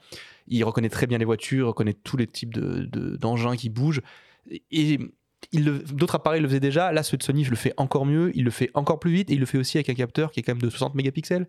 Donc, qui est ultra défini. Et souvent, les capteurs comme ça, même chez Sony, qui a lancé un peu la mode, c'était quand même le, le parent pauvre l'autofocus. Ça marchait bien, mais ça marchait pas aussi bien. que, que sur des A7III, A7IV ou euh, A- A92. Et là, ça marche mieux qu'ailleurs. Alors, il y a faut faire attention aux photos un peu déformées avec le rolling shutter, mais euh, c'est quand même vachement impressionnant pour un boîtier de ce type de faire des photos. Enfin, tu fais des Après, voilà, presque. Si t'as trop de photos nettes, si tu reviens d'un safari où t'as 3000 photos, du coup t'as euh, plus 2950 trier. photos qui sont toutes bonnes. Moi je préférerais presque avoir euh, que 50 nettes, moi je suis sûr que les garder celles-ci. Le choix serait plus simple, c'est certain. voilà. Alors, parmi les autres tendances un peu hein, qu'on qu'on émergé sur cette, euh, sur cette année 2022, on a évidemment, on en a déjà parlé plusieurs fois, Benjamin, à ces micros, le, le retour en quelque sorte euh, de la PSC avec Canon qui a lancé euh, deux boîtiers, le R7, le R10, euh, et le nouveau Fujifilm euh, X-T5 qui apporte en plus l'ultra haute définition, 40 millions de pixels, euh, sur, euh, sur ce type de capteur. On peut noter aussi euh, l'arrivée de boîtiers professionnels, donc le Z9 euh, chez Nikon, le R3 euh, euh, chez Canon, mais il y a quand même des petites, des petites frustrations, des petites choses qu'on avait senties à la fin de l'année dernière et qui n'ont pas vu le jour. On s'était dit qu'on allait voir arriver les premiers 100 millions de pixels en 24-36 en 2022. Bon, bah ça, pas encore. On s'était dit que la 8K allait devenir la norme en vidéo. Pas encore. Est-ce qu'il y a d'autres choses euh, comme ça qu'on qu'on a mal pressenti? Bah, c'est- euh, je sais pas si c'était à toi, moi je pense que moi le 100, le 100 millions de pixels sur la 7R5, moi je le voyais venir. Je me dis tiens, allez quand même, bon il y a des rumeurs, il y a on pas est de mauvais, rumeurs. hein, quand même, hein. On Eh, est- on est- on est mauvais, hein. On se dit seulement 60. Après c'est la logique de Sony, ils renouvellent a priori les capteurs que toutes les deux générations. Donc, euh, enfin, à à la troisième génération c'est renouvelé, donc du coup c'était logique qu'il y a 60 mégapixels, mais bon, je pense que du 100 il y en a dans les tuyaux, quoi, voire plus. Non, puis en fait, tu l'as très bien argumenté juste avant. Euh, ils vont exploiter encore mieux leur superbe capteur de 60 millions de pixels qu'il y avait sur la 7R4 avec euh, des processeurs plus puissants, etc. euh, un AF amélioré. Donc déjà, améliorer la base, c'est plutôt une bonne chose. Est-ce qu'on a vraiment besoin de 100 millions pour l'instant en plein format? Pas forcément. hein. On en parlera tout à l'heure. Il y a des très bons moyens formats qui font le job. Et juste, moi, j'aimerais quand même, on parle des nouvelles techno de l'année, etc. Le Z9 est le premier hybride sans obturations euh, mécaniques. Et ça, c'est une vraie nouveauté aussi. Et je trouve que pour la longévité du matériel, enfin on verra hein, sur la durée ce que ça va donner, mais c'est quand même un truc en moins euh, dont il faut se préoccuper. Donc je pense que ça mérite aussi d'être euh, signalé. Après, c'est vrai que sur la partie euh, 100 millions de pixels, moi, c'était peut-être le, le R1 ou je ne sais pas comment on peut l'appeler. On l'attend, celui-là. Voilà, le, Ouais. le boîtier Canon Pro avec euh, beaucoup venir, plus de, ça définition que on aurait pu voir arriver effectivement un peu comme ça euh, en, en fin d'année, plus que le, le R5 où effectivement, euh, on, enfin. Voilà, on, on aurait imaginé plus facilement de, de- de garder le capteur comme, comme tu le disais parce qu'on voit à peu près qu'il change tous les deux ans, deux ans et demi. Donc, on n'y était pas encore. Mais voilà, le, le R1, ou en tout cas un boîtier avec beaucoup de pixels comme ça en, en full frame pro, euh, ben, je- il y, a de la- il y a une attente en tout cas au niveau des Ah, il y a une consommateurs. attente. On- mais d'ici les JO de 2024, euh, on peut Certainement. on Après, peut le parier R1, qu'il ça sera du sport. Et comme le Alpha, l'Alpha One chez Sony, je pense qu'ils vont pas dépasser les 50 et quelques. Parce que justement, après, pour de, si tu, veux, tu dois envoyer euh, 10 000 photos à l'AFP ou à la Société de Presse ou je sais pas quoi. Peut-être euh, un sait que sur le- R1 et un R1S. ouais. Ah, mais tu vois, Non, il faisait le pour ça qu'ils sont 1D. limités à 24 sur le R3 pour l'instant. Oui, mais il faisait le 1D et le 1DS euh, Mark III sur les, les réflexes à l'époque avec cette, ce côté un peu pro Ouais, ouais. et puis le boîtier plus défini pour tout pour du Mm. studio et l'autre plus réactif. Et c'est vrai que c'est un, enfin, moi c'est vers ça un petit peu que j'imagine euh, la, la tendance aller quoi. Bon, on verra bien. Alors, euh, nous avons décidé d'organiser notre sélection en fonction de, des différentes tailles de capteurs qui existent euh, sur le marché. On parle évidemment que d'appareils objectifs euh, interchangeables. Donc, on a le micro 4 tiers, le format APS-C, le 24-36 mm et le moyen format. Et dans chaque catégorie, nos deux invités, et toi aussi, Benjamin d'ailleurs, vous allez nous proposer un ou deux appareils bah, chez les différents constructeurs euh, d'hybrides présents sur, euh, sur cette taille. La première question, en tout cas, à se poser avant d'attaquer, évidemment, celle du prix d'achat euh, du matos, que ce soit neuf ou d'occasion, et peut-être aussi de la rétrocompatibilité euh, optique. Euh, Ronnie, pour avoir une, une, une idée, c'est quoi un budget euh, cool pour se lancer dans la photo avec un hybride euh, quand on vient du smartphone? Est-ce qu'il y a des budgets cool en photo encore d'ailleurs? Ouais, euh, raisonnable, on va dire. Alors, les, les cool, raisonnable, tout ça, c'est, c'est- en fait, c'est toujours la première question et la vraie question. Et malheureusement, je pense qu'il n'y a pas une seule réponse dans la mesure où ça dépend de la personne qui est en face de vous. Ce qui est certain, c'est que c'est sûr que si aujourd'hui il n'y a pas de limite, bon, on peut s'amuser, on le fera tout à l'heure, et, et c'est vrai que c'est magnifique. À partir du moment où on réfléchit à un premier investissement, soit un jeune, soit quelqu'un qui veut se lancer ou upgrade un peu par rapport à un smartphone, comme tu le disais, aujourd'hui, c'est- un petit peu le marché aussi et la tendance euh, qui guide la réponse que je vais donner parce que en réalité, quand on regarde, hormis à prendre des fins de série ou de l'occasion, tu le disais, où les prix vont bien chuter, sinon, on va difficilement trouver des tarifs à moins de 650, 700 euros avec une optique de base. Et si on veut un kit un peu plus confirmé, plutôt entre 900 et 1000. Voilà. Ok, ok, ok. Et et pour du, et plus pour du micro 4 tiers. parce Micro que, 4 tiers ouais. ou début d'APS-C, tu Ouais, as raison. ouais, voire réflexe APS-C, parce qu'hybride APS-C, euh, un peu polyvalent, ouais, on tape sur les 1000 sans optique. hein, On va être, euh, ouais, après, c'est vrai que maintenant, avec le Z30, par exemple, euh, alors, il n'y a pas de viseur, il y a d'autres contraintes, hein, je, suis- je suis- je suis d'accord, mais on peut commencer à, à- à y arriver. Maintenant, bah, c'est toujours pareil, c'est une question de besoin, c'est une question de demande, c'est une question d'optique, parce que c'est vrai que là, dans ta, dans, dans ta question et dans la façon dont on va étudier euh, les, les- les- les différents produits, on se concentre sur le capteur. Eh oui, Évidemment, c'est très la important. semaine prochaine, les Mais- optiques. Alors, je vais te faire un teasing, euh, mais, mais les gens qui, qui aujourd'hui viennent en magasin, moi, j'ai quand même tendance euh, à leur donner une réponse, et, et vous serez ou pas d'accord avec moi, mais on a la chance d'avoir dans le marché euh, tellement de types de produits différents et de qualité au niveau des boîtiers. À un moment donné, c'est presque plus le boîtier qui va faire le choix, mais c'est plus l'optique. C'est-à-dire qu'on va dire, bah tiens, moi aujourd'hui, je veux une optique fixe ou je veux un zoom polyvalent. Ok, qu'est-ce qui existe chez qui? Et je choisis mon boîtier en deuxième. Et, et c'est une démarche qu'on voit beaucoup. Mais c'est pour ça que Arthur citait la rétrocompatibilité avec les optiques, puisque c'est une question fondamentale quand Bien on sûr. a déjà un parc optique. Ce qui est drôle, par contre, alors c'est sûr, les questions sont orientées, c'est qu'on on élimine d'emblée tout ce qui est compact, compact expert et compagnie. Est-ce qu'on peut dire aujourd'hui que c'est presque un marché qui est fini ou- Parce qu'il y en a encore, il y, a- il y des modèles, et il y a des modèles intéressants. Je vais te en laisser citer. FH de mon opinion, mais je te ouais, dis. ouais, enfin, moi, les compacts- les- au niveau des compacts, c'est compliqué. Les compacts d'entrée de gamme. Les compacts experts, il y a encore au, au moins euh, deux modèles qui sont quand même assez, euh, assez intéressants, Trois, assez performants. Trois, 3. Ouf. Moi, j'en ai 4, mais. Ouais, moi, moi- moi, je, par- je partais, je partais sur plutôt principalement le Leica Q2 et le Fujifilm X105, X100V. Mhm, mhm. qui sont- ah, qui sont hein, Ronnie, t'en as, toi, des- Ouais. à vendre des, euh, X100V et qui ont, pris, qui ont pris Malheureusement, cin- non. qui ont pris 300 euros depuis leur prix de lancement euh, il y a quelques années. Moi, j'en ai Mais- un. Ouais, mais qui restent des boîtiers très très intéressants justement quand tu veux un peu changer du smartphone mais après tu te contentes d'une focale fixe mais ça reste assez, int- assez intéressant mais c'est vrai que c'est un marché ultra niche quoi. Après, moi, Ceux qui ont un pouce, les G5X Mark II, les ou le RX RX100. 107. Voilà, je, je Voilà. rajouterais RX100 6 ou 7, 7 avec un Mm. peu plus euh, une appétence un peu plus vidéo, mais mais mais c'est aussi des demandes. On voit qu'il y a des gens qui n'ont pas envie, ne serait-ce que pour le volume, parce que euh, quand tu veux un objectif avec un petit zoom quand même, pour on, on avait, tu avais Puis raison. tout le monde ce- veut pas changer d'optique. Voilà, on avait ce compact TZ un peu euh, comme Panasonic Mm. les avait lancés à l'époque, et c'est vrai qu'aujourd'hui c'est un petit peu en perte de vitesse, mais avoir un zoom restreint ou, ou une focale fixe, c'est pas forcément la volonté de tout le monde. Et du coup, le RX106 aujourd'hui, c'est un produit qui, dans la gamme des experts, voilà, fait, fait- fait un peu référence. Et c'est peut-être l'un des seuls avec les focales fixes que tu as cité. Je rajouterais peut-être le GR3 ou 3X Oui, chez, faut les chez. Ricoh, voilà, Oui. qui, qui sont plus Capteur accessibles. APS-C, hein, voilà, un peu un- plus accessible, pas teaser, mais, mais en, en mode, en mode point and shoot, comme on dit, c'est c'est très bien. Voilà. Il y a Sony qui a lancé quand même le ZV1F là, l'espèce de, de ZV1 euh, redessiné avec une focale fixe T'as raison. qui est bon, il a les limites de ses qualités, il est intéressant pour, ah, pour certains usages, en- notamment en vlog, mais ça reste, je crois, le c'est l'appareil photo le moins cher lancé Tu dis en vlog ou tu dis vlog, toi? Moi je dis vlog. Ouais, moi, ok. c'est l'appareil photo le moins cher lancé en 2022, voire en 2021, voire en 2020. Oh, ça fait longtemps 600, qu'il est- c'est- ouais. c'est- Alors bon, est-ce que par rapport à un smartphone, tu as vraiment une grosse différence avec ça pour juste de la vidéo? Poser la question, c'est y répondre à moitié quand même. Hein. voilà. Hmm. Bon, euh, je fais juste une petite aparté, hein, même si c'est pas vraiment le sujet de l'émission. On en parlera longuement euh, l'année prochaine. Mais bon, voilà, il faut rappeler quelque chose au niveau des, des optiques. Donc déjà, c'est la rétrocompatibilité euh, pour les personnes qui ont déjà du matériel réflexe en monture Canon EF ou en monture euh, Nikon F. On peut tout à fait, en utilisant une bague d'adaptation, euh, exploiter pleinement ces objectifs sur des hybrides en monture Canon RF et euh, en monture euh, Nikon Z. Niveau optique, on a vu pas mal de choses euh, arriver aussi, euh, notamment en, mon- en monture Fujifilm X avec euh, l'arrivée fracassante, si je puis dire, de Sigma et Tamron avec une offre d'objectifs. hyper intéressant sur, sur cette montique-là. Tamron qui va même encore plus loin, il a lancé récemment le premier objectif euh, en Z. monture Z euh, de chez Nikon. Je pense que voilà, c'est le, le signe qu'il y en a d'autres euh, il y en a d'autres qui vont suivre Il faut espérer. C'est fort probable, c'est fort probable. Et puis voilà, tout l'enjeu de toutes ces marques, c'est encore le développement, le développement, le développement euh, de ces nouvelles optiques avec Sony qui a toujours euh, un train, un wagon euh, d'avance, qu'on est déjà à développer les versions 2 euh, de ces objectifs, quand les autres encore ont une gamme.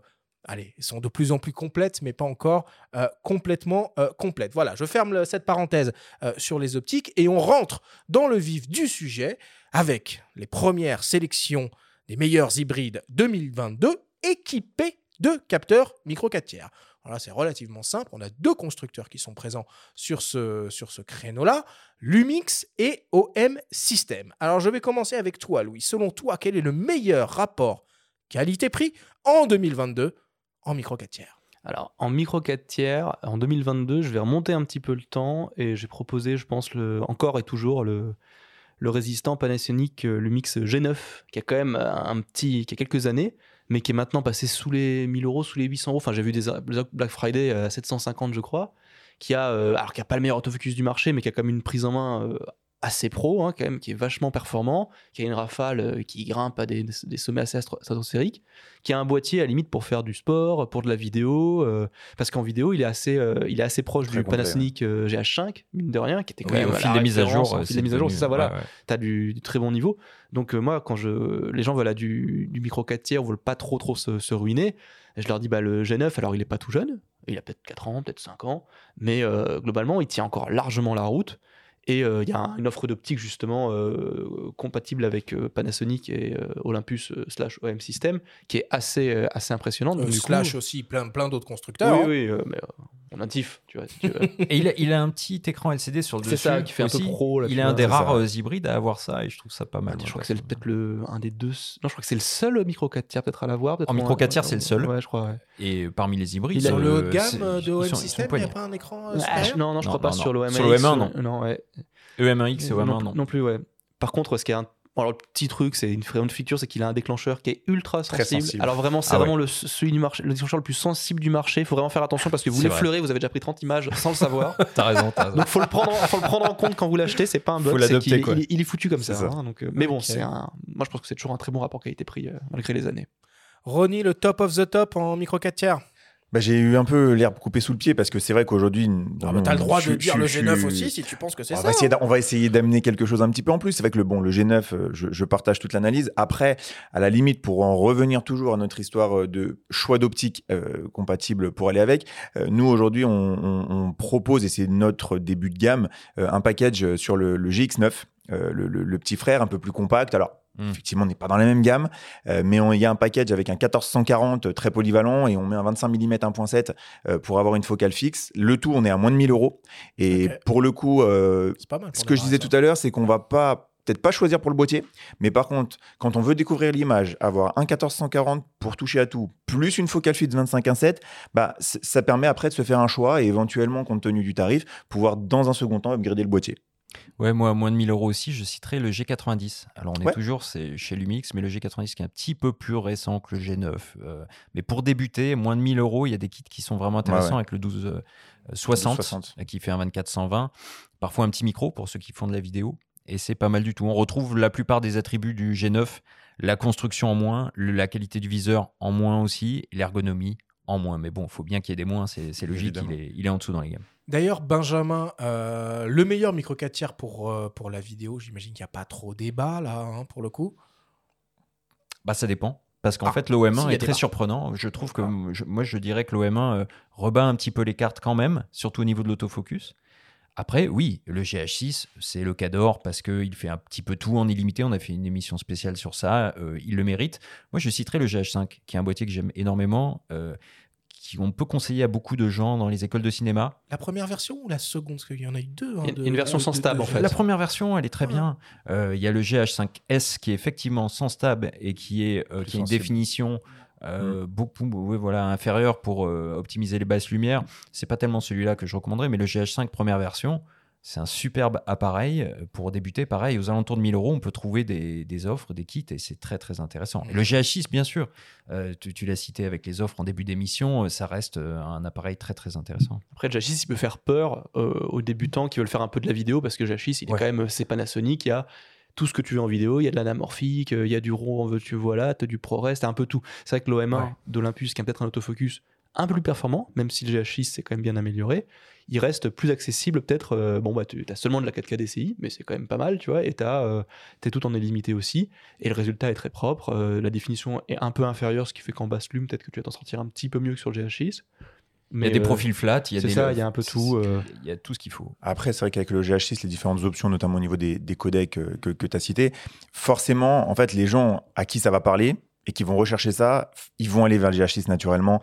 Euh, Bon, parce que c'est vrai que Panasonic a un certain historique aussi, euh, les caractéristiques sont là, et effectivement, peut-être que pour faire de la vidéo, d'autres peuvent y répondre, on, le disait, pour faire du cinéma, du clip, du court métrage, des choses comme ça, forcément derrière le GH6 va trouver des options qu'on n'aura pas ailleurs et, naturellement il, il deviendra euh, le, le référent. Mais voilà, après ça dépend encore une fois de ce qu'on va en faire.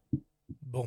Le plus performant des micro 4 tiers qui existent, c'est quoi? Bon, alors on l'a cité depuis tout à l'heure, je pense que c'est clairement le, l'OM System OM1, de toute Le façon, OM1, là, qui, ouais, je suis d'accord. qui est un peu... Alors, il a toujours le capteur euh, qui est toujours un peu à la traîne, hein, c'est- mais il est un capteur euh, empilé, stacked, hein, comme on disait, donc il est bon pour le sport, il est bon pour l'animalier, il a une rafale euh, du 50 60 images secondes avec suivi, 100, 120, sans suivi, enfin, c'est un mode de pré-déclenchement aussi qui te permet de jamais louper ta, ta cible.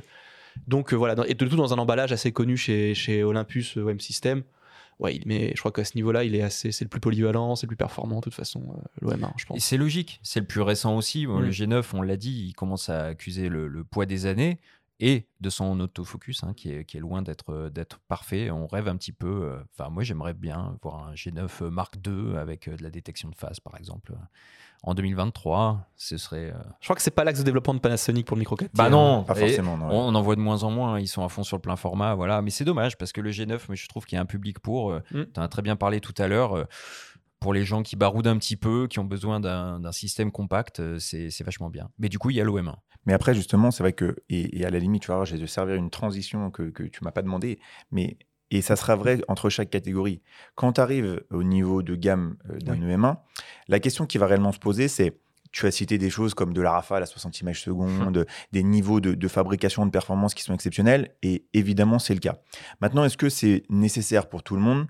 Pas forcément. Et la question qui se pose, c'est est-ce qu'il vaut mieux aller chercher un OM1 avec les performances qu'il a, ou est-ce qu'il vaut mieux pas se dire j'upgrade sur un capteur plus grand, d'où ma transition, c'est gratuit, je te remercie. Voilà, APS-C, et dire peut-être, bah, ok, c'est pas trop picalisé, mais j'en ai pas besoin. Ok, il n'y a pas 60 images secondes, euh, mais s'il y en a que 10 ou 12, ça me suffit. Et, c'est ça du débat, et, c'est justement euh, la question. Je suis complètement Mmh. d'accord avec toi. Maintenant, je rappelle juste quand même que l'un des atouts majeurs du système la petitesse des micro-4 c'est le poids et l'encombrement. Et ça, C'est malheureusement, on a beau monter autant qu'on veut dans les tailles de capteurs et dans les prix, ça va pas.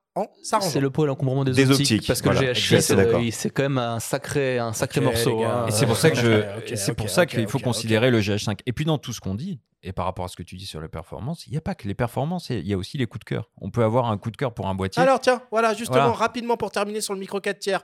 Coup de cœur. Un coup de cœur micro 4 tiers. Alors, c'est pas la, c'est clairement pas la défini, la format de capteur que j'utilise le plus, mais euh, moi euh, très très clairement, euh, ouais, le, le G9 depuis des années. Moi, ça reste mon coup de cœur. Je, ouais, je, radote, mais euh, voilà. Benjamin. Moi, je citerai pas un hybride, je citerai le LX102, euh, qui est un appareil euh, coup de cœur que j'ai pris plaisir à utiliser, mais qui m'a frustré beaucoup. Et j'aurais aimé qu'il y ait un successeur, mais je pense pas qu'il y en ait, parce que ça fait trop longtemps qu'ils l'ont pas euh, changé finalement. Mais son zoom euh, 24-75 ultra lumineux, f1.7 de 8, le capteur 4 tiers, la stab, la bague de diaph, c'est une sorte de X100 de Fuji, mais à la sauce Lumix, que je trouvais excellent. Ils auraient mis un écran orientable, un meilleur viseur. bah, il y avait un super boîtier. Ronnie. GH6. GH6, parce que voilà, photo, vidéo. euh, GH6, j'ai toujours bien aimé la, la, la série GH, donc euh, je, je garde le cap. Bon, et puisque moi, personne ne me pose la question, euh, c'est l'Olympus P9. Parce qu'on la connaît. Ça n'a pas changé depuis l'année dernière. Euh, je commence à lire par-ci par-là des potentielles petites rumeurs comme quoi euh, OM System réfléchirait à la possibilité peut-être un jour, on ne sait pas, euh, de donner une suite à ce boîtier-là. En tout cas, euh, Ça serait, ça serait le même avec un 10 derrière, un peu comme Eh ils ont ben, je M5. fous. Avec Je un- m'en fous. avec un OM système Eh ben, à la ce serait place du- très du bien. Super Eh ben, ce serait déjà très très bien. Voilà. Bon, euh, on, clo- on clôt euh, la partie micro 4 tiers et on attaque un peu plus grand. La PSC. Là, ça a bougé cette année. C'est un peu, euh, c'est un peu euh, the place to be Mm. en ce moment, la PSC. Donc, Fujifilm, on l'a dit, avec le XT5, euh, toute la série des, des XH2, hein, c'est ça? Mhm. XH2. Mhm. euh, XH2S. Nikon évidemment, euh, Sony toujours, même s'il n'y a pas des grosses nouveautés, ils sont quand même, même présents. Euh, et Canon, hein, R7, R10, euh, on en a déjà parlé. Donc on y va. Ronnie, c'est pour toi la première, le meilleur rapport qualité-prix en APS-C en 2022. XS10. XS10. C'est pas forcément celui que euh, vous trouverez le plus facilement si vous écoutez cette émission parce que c'est un peu délicat, mais ouais, euh, f- capteur stabilisé, une belle prise en main. euh, on a des, quand même des caractéristiques autofocus euh, plutôt très très bonnes. Mhm. Euh, les packs proposés avec les optiques euh, 1855 ou 1680 sont, sont très intéressants. Donc pour moi, si c'est rapport qualité-prix, XS10. Pas mieux pour moi. Et ça vaut combien du coup quand on Euh, le trouve? Ça va varier euh, entre 1000 et 1300 euros à peu près en fonction de l'optique ou du nu. Quoi. Ok. Après, c'est vrai que euh, tu citais les optiques Sigma ou, ou, ou, Ni- ou- ou- Tamron. pardon, tout à l'heure en complément avec un boîtier nu. Euh, on peut faire des kits très sympas. Voilà, entre 1000 et 1005, on va dire, si, si j'ai- Ouais. j'élargis un petit peu le choix d'optique. Ok. Ah bah moi d'abord j'avais le XS10 en, en backup effectivement parce que à moins de 1000 euros stabilisé bah t'en as pas en fait du y en a coup c'est le seul. et euh, c'est un mini XT4 au final ça, avec un, un design un peu différent un peu plus urbain. Sinon après bon alors un bon rapport qualité prix on l'a parlé tout à l'heure ça reste le, bah, le R7 hein, qu'on met toujours un peu en avant qui a sorti euh, la relève du 7D Mark II assez, assez bien euh, qui est vraiment un bon boîtier, qui a toujours un peu ce design Canon qui est pas toujours le plus élégant pour tout le monde, mais qui est tellement efficace. Tu l'allumes, le C'est vrai. R7, il marche bien, euh, il accroche les yeux tout de suite, tout marche bien en fait chez Canon. C'est ça qui est bien, c'est que tu te poses pas la question. Par contre, évidemment, c'est le cas des. Moi, on m'avait dit quand je l'avais opposé au XT4, oui, vous comprenez, chez Canon en RF, APS-C, il n'y a pas d'optique, euh, patati patata. C'est vrai, il n'y a pas beaucoup d'optique APS-C. Tu as plus d'optique plein format, mais ça coûte cher. Par contre, ils ont la bonne idée de faire comme ils avaient fait au lancement du R5, R6, c'est de le vendre avec une, une bague. Et là, les optiques EF, euh, t'en as tout un peu à ta caisse. Pas beaucoup en APS-C, mine de rien, mais t'as quand même un, sacré, un sacré choix pour te faire plaisir. Et les gens qui ont les optiques EF chez eux qui traînent, euh, il y en a quand même pas mal. Donc euh, si t'as 1500 euros à mettre, un R7, euh, c'est un bon, un bon deal, hein, je pense. Oui, c'est un bon deal. Alors attention avec la bague, lors de l'émission qu'on a consacrée au R7, euh, donc les voix de Canon France, notamment rock, hein, euh, indiquaient que Mm. c'était terminé. Voilà. Voilà, c'est ça. Il y a pas quelques reliquats qui traînent, peut-être C'est euh, pas, Bah, C'est-à-dire que. De moins en moins. Ouais. A priori. On, on- on ne sait pas très exactement quand est-ce qu'on les aura plus. Ce qui est certain, c'est qu'aujourd'hui, on ne précise plus pour les gens qui commandent parce que malheureusement, bon, la disponibilité, un petit peu comme le XS10. De toute façon, je, vais- radoter là-dessus, mais la disponibilité est un peu, un peu délicate. Donc, on ne précise plus que la bague est offerte. Après, euh, on a encore des reliquats de commande à, livrer euh, pour certains assez anciens. Euh, donc, normalement, on a la garantie qu'encore un petit peu, on les aurait. Après, pour l'instant, si tu commandes aujourd'hui un R7 ou si tu vas l'acheter parce que tu en magasin, c'est pas sûr qu'il y a la bague. Ok. Le top of the top en APS-C en 2022. Ah bah le alors, chez Fuji qui a préparé un très grand coup chez les, le XH2S avec son capteur stack, euh, ses définitions vidéo en veux-tu en voilà, avec son petit frère XH2 qui a un capteur non stack mais de 40 mégapixels qui fait vraiment bien le taf quand même. Là les deux, là les- le- la, la doublette Fuji c'est vraiment du, du très très haut niveau. Ça surprend un peu par son positionnement tarifaire pour de la PSC parce que quand même on arrive, on taquine un peu des prix du, du plein format, même on les dépasse assez largement par moment. T'es au niveau d'un A7 IV, quoi. Ouais, c'est ça. C'est ça. Et pas, alors c'est pas tout à fait les mêmes produits, c'est pas tout à fait la même utilisation. Le XH2S, il est là pour, euh, bah, il est là pour embêter des Z9, il est là pour embêter des R3 et compagnie. Mais euh, bon voilà, euh, Fuji a essayé de dire, euh, on, se, on, monte les manches et ouais, on, on arrive à monter en bien, bien en gamme. Et c'est, euh, et c'est pas surprenant, c'est normal qu'il gagne la palme de la PSC cette année parce que c'est c'est très très fort quoi. Mais je crois que c'est le meilleur boîtier APS-C réflexe hybride euh, compris que j'ai eu à tester depuis le D500 de Nikon globalement. Et enfin, j'ai trouvé au niveau de l'ergonomie, la qualité de construction. Donc, et moi j'ai mis le XH2S même devant le XH2, mais pour euh, ça c'est simplement euh, perso quoi. En ergonomie, c'est des clones, c'est la même chose. Voilà. ça, donc Après c'est une question de définition. C'est ça, voilà. Donc euh, donc voilà. Et en parlant d'ergonomie, eux il y a un petit afficheur aussi sur le ça. dessus. Sur la série XH, Ouais, effectivement. ouais, ouais. Et en vidéo ça a du sens de faire euh, de la PSC en vidéo? J'ai cru comprendre qu'il y avait des, des produits exclusivement euh, conçus pour ça. Alors, exclusivement, quand on regarde, il y en a qui ont clairement au niveau des caractéristiques, euh, des, des- on, nous guide en nous disant allez faire de la vidéo, allez faire de la vidéo, allez faire de la vidéo. Euh, après, aujourd'hui, alors, on est à la limite, ce que je vais dire, entre un, en- entre un appareil photo et une caméra. Oui. Mais la FX30 de chez Sony, Ah, voilà. pour faire que de la vidéo, c'est compliqué. redoutable. Ah bah, c'est compliqué de faire mieux. hein, entre les caractéristiques, l'ergonomie, la prise en main, la poignée, euh, pour euh, l'option ceux qui veulent prendre avec la poignée, puis le tarif. Et puis là encore, tu le parc optique euh, en Sony, en Sigma, en Tamron. Clairement, c'est un super succès. Elle était pas, enfin, on, on la voyait pas arriver. Elle est, elle est arrivée comme ça un petit peu euh, en dernière minute. On pouvait se poser des questions parce que, comme pour le R7, à un moment donné, on dit la PSC, est-ce que aujourd'hui on entend plein format partout? Est-ce que réellement il y a encore un impact? Bah, la réponse, elle est oui, clairement. Bah, Surtout qu'elle est mieux placée que la FX3, qui est Mm. quand même euh, plus chère que la 7S3 sans le viseur. Tu dis, bon, c'est bizarre, c'est pour le ventilateur que je paye plus cher. La FX30, elle est vraiment très intéressante au niveau Ah ouais. tarifaire. Après, je pense qu'au niveau euh, fonction vidéo pure, le XH2S, il a quand même euh, un niveau au-dessus, niveau codec, niveau ProRes, niveau ceci, niveau cela. Il n'a pas le ventilateur intégré, mais tu peux lui en acheter un si tu as envie. C'est pas juste pour faire de la vidéo. Je pense que au niveau polyvalence vidéo-photo, le XH2S est quand même un peu devant la FX30. Parce que Sony, ils segmentent tellement leur gamme qu'au final, des fois, ils, ils brident un peu euh, certains, certains produits pour euh, pas concurrencer d'autres marchés. Mais la FX30, c'est vrai que c'est très intéressant. quoi. C'est assez petit. euh, mais c'est vraiment pour ceux qui veulent faire. Euh, alors ça, fait, ça fait des photos, hein, évidemment, ça fait des photos et tout ça. Mais euh, C'est oui. pour faire. conçu pour ça, ouais. C'est Ouais, pas conçu ça. ça. Il a, elle a pas d'obturateur euh, mécanique non plus, elle, alors que la FX3, je crois qu'on avait un. Mm. Du coup, ils ont vraiment des- c'est le deuxième, Dédié, ouais, deuxième appareil sans obturation euh, mécanique. Mais voilà, c'est juste pour faire de la vidéo euh, pure et dure. Quoi. Mais alors que le XH2S, tu peux un peu faire les deux. Quoi. Mais il est un peu plus cher. Et à des tarifs plus raisonnables, moi je citerai le XT4 euh, de, Mm. de Fuji, qui est aussi un appareil redoutable en vidéo, qui fait de la Ouais. 4K, UHD, DCI, euh, euh, du slow-mo à 200 images secondes en, en système PAL. Enfin, c'est vraiment un super outil euh, pour, pour filmer. Bon. Les coups de cœur pour clôturer cette partie APS-C. Ah bah, plus que le XT4, moi je viens de finir de tester le XT5, qui est euh, en fait un, un rebadge du XH2, mais euh, un peu moins cher. Et avec l'ergonomie qu'on aime bien chez Fuji, avec les petites molettes et tout ça, euh, qui marche euh, honnêtement très très bien. hein. c'est vraiment euh, un plaisir à prendre en main, surtout qu'il est plus petit et plus léger. Et ça, c'est, on en parlait tout à l'heure, c'est important. Il est plus petit et plus léger que le XH2, qui est quand même assez costaud. Il est plus petit et plus léger que le XT4. En fait, il- à part l'écran sur rotule, il reprend, le- enfin, il a plus l'écran sur rotule XT4, il reprend le design du XT3. Ouais. Donc il est, tu, le- tu le prends en main, c'est vraiment surprenant. Quoi. Il est plus petit, plus fin, avec un petit 35 mm, un petit 50 mm, un 4. Et stabilisé par rapport Et au stabilisé. XT3 du coup. Voilà, et avec un capteur très défini qui est le meilleur capteur sur la PSC. Et euh, il fait de la bonne vidéo, pas mal aussi. Alors par contre, il recadre un peu à tous les étages, donc euh, tu faudra prendre en compte quand tu prends une optique dessus, mais du coup, il compense vachement l'effet de rolling shutter que tu avais sur le XH2 qui lui recadrait pas. Ronnie Malgré toutes les misères de livraison, Voilà. les coups de fil qu'on a pu avoir, les, les, les demandes. Non, le, le- On sent la souffrance. Que- C'est c'est une bonne souffrance. Non, mais le- frustration. Voilà, de la frustration, c'est plutôt le bon mot. Monsieur, je n'en ai pas.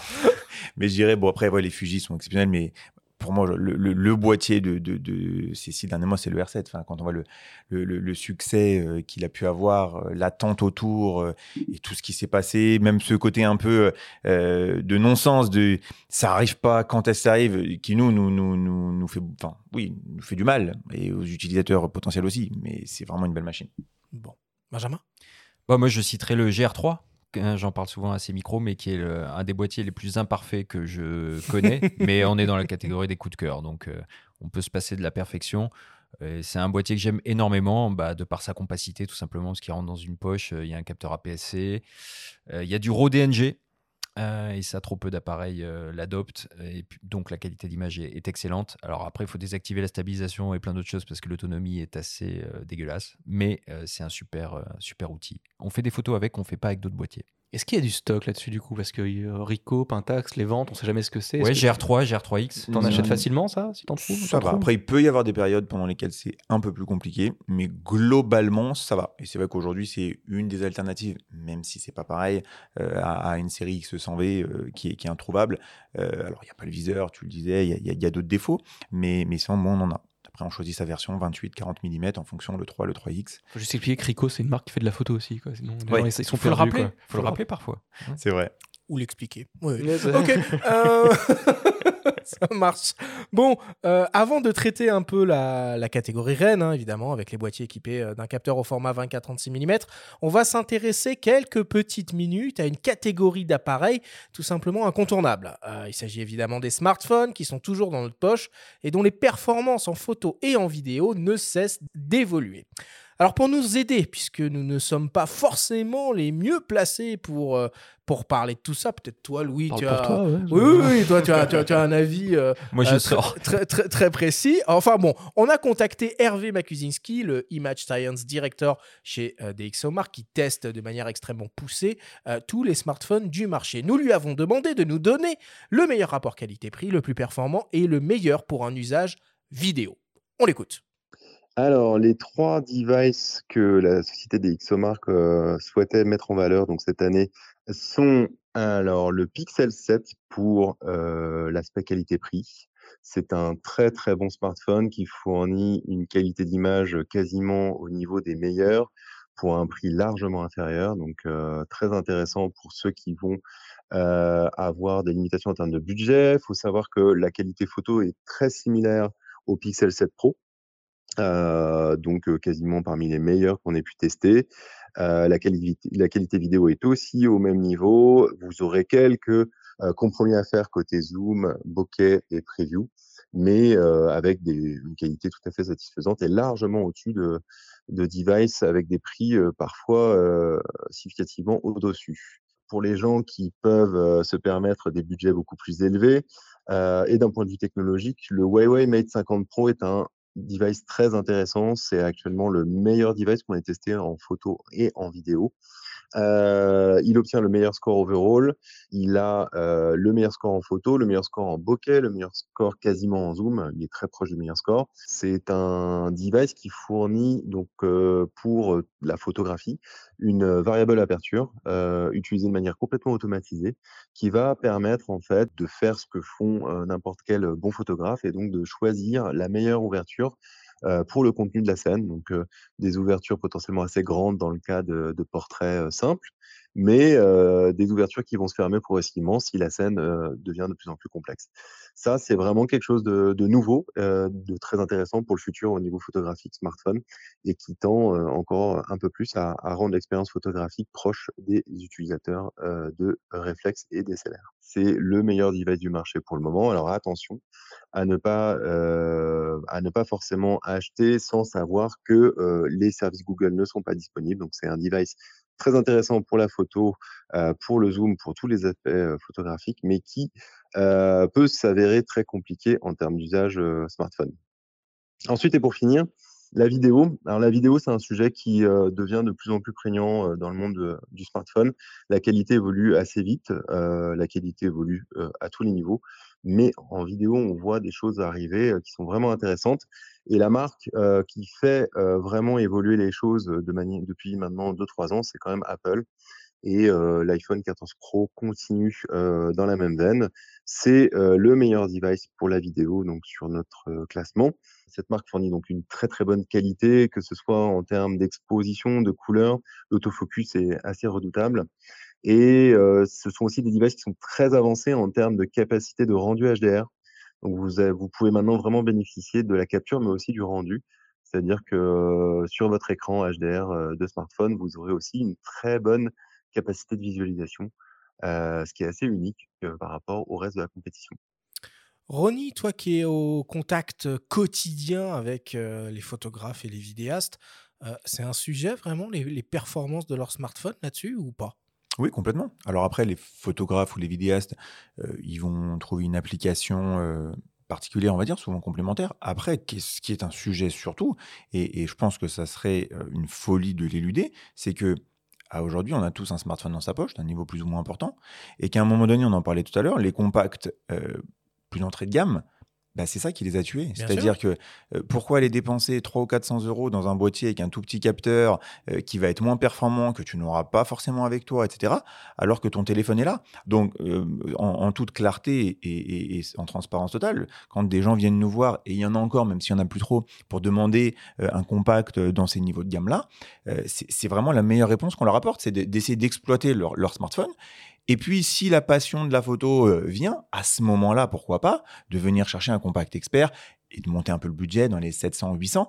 Mais, mais sinon, c- c- ça n'a quasiment pas de sens. Vous avez réfléchi euh, à peut-être, je sais pas, avoir une petite sélection de, de smartphones ultra performants, ultra, ultra spécialisés à proposer en boutique ou c'est illusoire? Non, non, c'est- pas illusoire. Et, et pour tout te dire, on l'a déjà fait.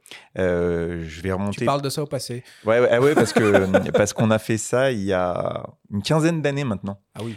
Donc avec Nokia euh, à la photo Le 10-20. No- Lumia alors, euh, 10-20. Non, non, c'était euh, comment il s'appelait? J'ai plus le nom en tête, mais ils avaient deux modèles chez Nokia euh, qu'on avait vu à la photokina. On était parti avec mon père en l'occurrence, on les avait rencontrés, ils avaient discuté et, et ils avaient une vraie euh, intention de rentrer euh, un petit peu chez les photographes.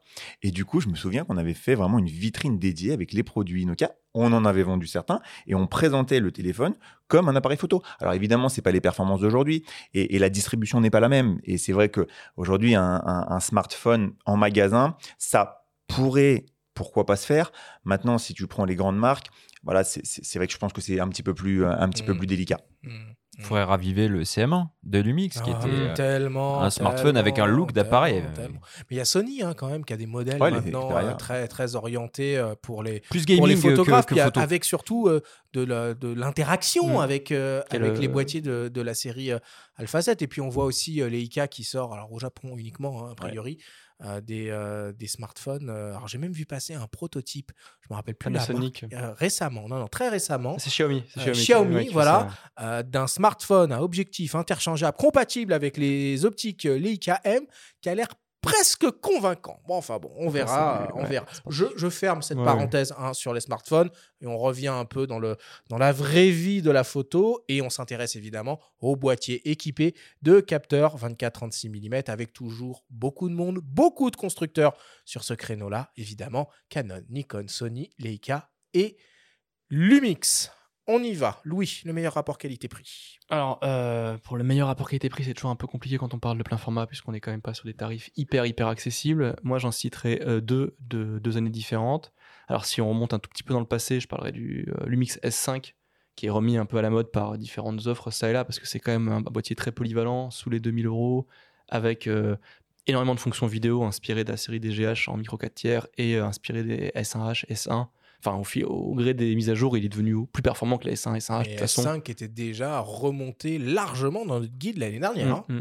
Oui, complètement. Mais comme le dit Louis, c'est vrai que c'est presque un petit S1H ma- Ouais. maintenant, hein, à Et- part les limites euh, de, de durée d'enregistrement. Oui, c'est pas tout, tout le monde n'est pas concerné par Mais, ça. euh, ouais. Et si je voulais aller plus récent, je taperais sur le, classique maintenant, le Sony A7 IV, qui a bien pris la relève de la 7 III, bon, qui a un peu grimpé niveau prix. Mais bon, c'est un peu, le, c'est un peu le, le problème de tous les appareils photo maintenant, et qui reste pas du Sony, donc il y a un, un volet vidéo très développé, un Mhm. peu bridé par rapport à la 7S III, parce qu'il fallait pas trop en faire non plus, mais qui a des fonctions de, Sony, c'est pour toi. des, des- des- des- des- Ils ont les mêmes processeurs. Voilà, les mêmes processeurs, des fonctions d'aide à la mise au point, de, de focus mapping et tout ça qui sont inspirés de leur caméra Venice Cinema, Mm. qui c'est vraiment très impressionnant. Toujours un nouveau capteur de, de 33 mégapixels, très performant. L'autofocus, on sait que ça marche très bien. Et évidemment, après, le parc optique de chez Sony, on en parlait un peu plus tôt, qui est un des meilleurs en hybride actuellement. Et bon, voilà, ils, font, ils frappent toujours très fort. Je pense qu'il était très attendu. Je ne sais pas s'il se vendra dans les mêmes proportions que la 7 III en son temps, qui avait euh, vraiment. Je crois que c'était vraiment celui qui avait commencé à enterrer définitivement les réflexes. Ouais. Là, bon, c'est- les hybrides sont un peu partout, mais la 7.4, il prend Il peu dignement la plus relève. de, il y a un peu plus de concurrence, tu as raison, mais Mm. c'est vrai que ça reste, c'est impressionnant. Enfin, c'est un- vraiment un top, un top seller. Et Il est dispo celui-là? Oui. Et c'est quoi la, la- la démarche, Ronnie, avec un, un- un- Alpha 7.4 C'est des gens qui ont un Alpha 7.2 qui basculent C'est un premier équipement C'est quoi le. Il y a tout.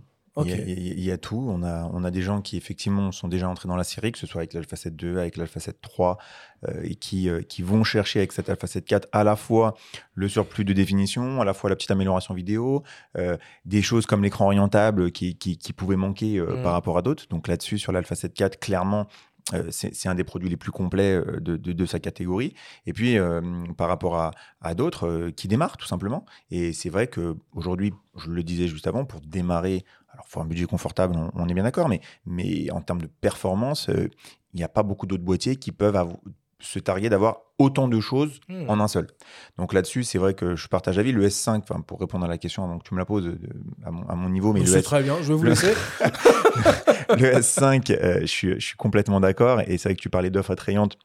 Je vous invite à jeter un œil euh, sur, euh, sur notre site petite autopub ipln.fr. On a un, un- un pack avec un 28-70 chez Sigma extrêmement intéressant avec une superbe belle offre de prix. Donc voilà, euh, là-dessus. Bah, balance le prix.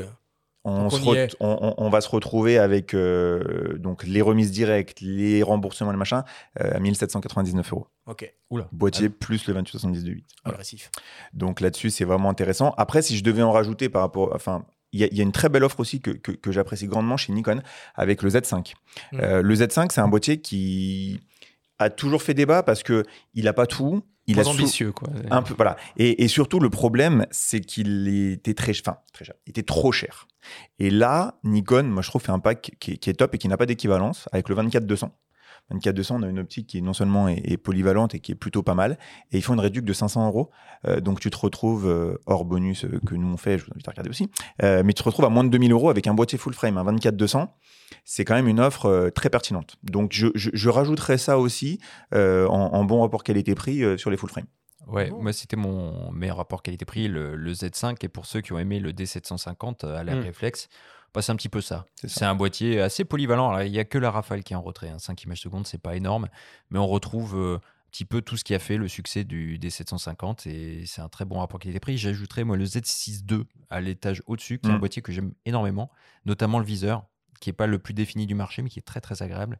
Une ergonomie euh, que les Nikonistes euh, apprécient. Et en fait, il y a tellement d'offres maintenant. À l'époque, quand, il y avait des... quand Sony se lançait par rapport au réflexe, tu dis, bah ouais, les hybrides, c'est quand même vachement bien, il y a des bons rapports qualité-prix. Maintenant, tu regardes un Z5, tu dis, bah, bah c'est du 24 mégapixels, c'est un très bon autofocus de Nikon, c'est la même prise en main, en fait, c'est le même boîtier que Z6, Z6 II, mais il n'y a pas l'écran au-dessus, mais sinon, c'est le même gabarit. Donc, c'est vraiment une bonne prise en main, euh, mi-réflexe, mi-hybride.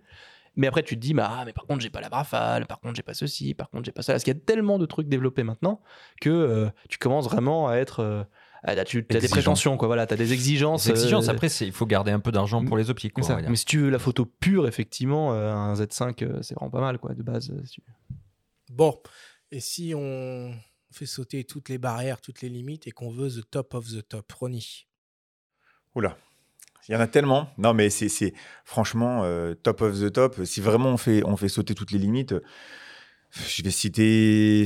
Bon, là, c'est R5, mais on en a déjà beaucoup parlé. Mhm. Mais c'est vrai que franchement, euh, là, ils ont quand même tapé fort. euh, Ils ont, ils ont cassé beaucoup de, de limites qu'on Ça pouvait. doit être compliqué de, de, de, soutenir un Alpha One avec la- l'Alpha 7 R5 qui vient d'arriver là. C'est pas simple. Après, euh, l'Alpha One, il y, y, a d'autres caractéristiques, il y a d'autres, il y a d'autres technologies ou, ou recherches internes, notamment sur la partie rafale, que qu'on va avoir encore un petit peu au-dessus. Le viseur un peu au-dessus aussi, notamment au niveau du temps de rafraîchissement, euh, où on a un taux de rafraîchissement qui est deux fois plus important. Donc après, quand, quand tu es sur des sujets fixes, tu le perçois pas. Dès que tu commences à aller sur des sujets en mouvement, il y a quand même cet effet un peu plus naturel euh, qui ressort. Mais effectivement, il y a, y a, un gap de prix qui est non négligeable. Donc la question peut se poser. Euh, donc là, c'est R5. Après, sinon, franchement, le Z9, c'est vraiment un killer. Quoi. Enfin, voilà, si on leur fait sauter toutes les limites, on ne parle que des boîtiers bruts, c'est compliqué d'aller en face. Quoi je suis entièrement d'accord. Pour l'avoir testé sur l'UTMB là, cet été, euh, j'ai trouvé absolument dingue ce boîtier. Euh, le Z9, en plus un hybride monobloc, il n'y en a pas beaucoup, des hybrides monobloc. Bah euh, voilà, il y a l'OM ouais, System et le M1X qu'il ne faut pas oublier, le R3 et le Z9. Et puis l'absence d'obturateur mécanique, moi j'étais très dubitatif, mais finalement, bah pas du tout quoi. Allez, c'est c'est convaincant. Et puis c'est un système qui est étonnant parce qu'il est encombrant, mais il est quand même léger, très léger quand on le compare à un D6. oh, il fait quasiment le même poids que le D6. Hein, ah ben, ou en tout cas le ressenti. le ressent pas pareil. Ouais, je, sais pas. Le ressenti est très différent en tout cas. L'ergonomie très aboutie. Enfin, moi c'est un tueur. Mais j'avais sélectionné le R5 parce que je suis un nostalgique des séries 5D en réflexe. Et le R5, il combine un petit peu tout. Quoi. On retrouve euh, l'ergonomie euh, qui a fait le, succès des 5D avec l'écran orientable qu'on aurait aimé voir à l'époque sur les 5D. Un très bon viseur, des caractéristiques vidéo qui sont excellentes, sauf en 8K avec les limitations de durée d'enregistrement qu'on connaît. Donc euh, mon choix, ce serait le R5. Oui. Moi, je l'avais noté deux, évidemment, on en a parlé. Donc, bon, le Z9, il est très très bon, il est très très fort. Il est très gros, mine de rien, parce que tu dis qu'il est quand même. C'est comme l'hybride le plus lourd du marché. Donc, euh, dire qu'il est ah léger, c'est quand même compliqué. Non, plus léger qu'un D6. Enfin, en ressenti, mais qu'un D6. Mais bon, ça reste 300 euh, grammes de plus qu'un. C'est un monobloc, t'as raison. C'est un 3. Il est, Après, il a tout. Ils ont fait des mises à jour récemment. Euh, pour vraiment euh, casser toutes les barrières, en, notamment en vidéo. Ils ont rajouté des fonctions en photo qui sont très très très bonnes. Il y a, il y a, ils ont un gros propriétaire en vidéo. Ils ont un gros propriétaire en vidéo, c'est très, c'est très fort là-dessus. Après, moi j'ai toujours un petit, un petit faible pour l'Alpha 1 quand même, qui a été le, le, premier vraiment faire sauter la barrière de mm. la grosse définition tout en ayant une énorme rafale parce qu'on voilà ce qu'on disait tout à l'heure par rapport au R5 c'est qu'il a un capteur empilé le A1 et moi j'ai utilisé beaucoup le R5 en, obturation électronique du coup. Et donc là tu es très sujet au rolling shutter moi j'ai fait des manifs avec. Et quand tu dis R5 tu dis A7R5 A7R5 c'est vrai qu'il faut A7 de Sony A7R5 et quand les gens ils bougent un petit peu d'un coup ils deviennent vite euh, très fluides très vite comme mm. des serpents ce que t'as pas avec la 1 parce que justement le capteur empilé il compense cet effet là et il a un autofocus qui reste euh, alors il fait pas le suivi des insectes mais ça reste vraiment du très très haut niveau. Et bah, c'est moins encombrant qu'un qu'un Z9 ou qu'un R3 quand même. Alors tu peux mettre un grip, il y en a qui vont pas aimer si tu montes un 600 mm dessus. Ça. Mais au quotidien, euh, si tu as un, un 1 euh, comme tout le monde dans sa poche avec un 50 mm de 5 ou un 2, bah, tu, fais quand même, euh, tu fais quand même bien bien le taf. Après, évidemment, c'est vendu au prix fort, au prix des réflexes 1DX, D6. C'est plus de 7000 euros. 7003, hein. je crois. Après, voilà, faut dire aussi, je pense, en toute honnêteté, que le Z9 est euh, underpriced. Oui, ah, pour, euh, voilà, parce qu'il est largement au-dessus du R3 niveau features. On peut dire quoi 6000 euros pour le Z9 6000 comme le R3. Et je pense qu'il normalement, il devrait être vendu bah, comme le D6, comme le A1 à 7003, voire plus. Mais là, bon, ils ont dit, on veut en vendre plus. Du coup, on a, on a, cassé, les, on a cassé les prix. Donc, ça qui le rend attrayant, le mmh. Z9, c'est qu'il fait comme le A1, mais à 1000, 1500 euros de moins. Mais voilà, sur moi, c'est les deux, les deux boîtiers les plus performants du, du marché en 24-36, indéniablement, de toute façon. Hein. Mmh.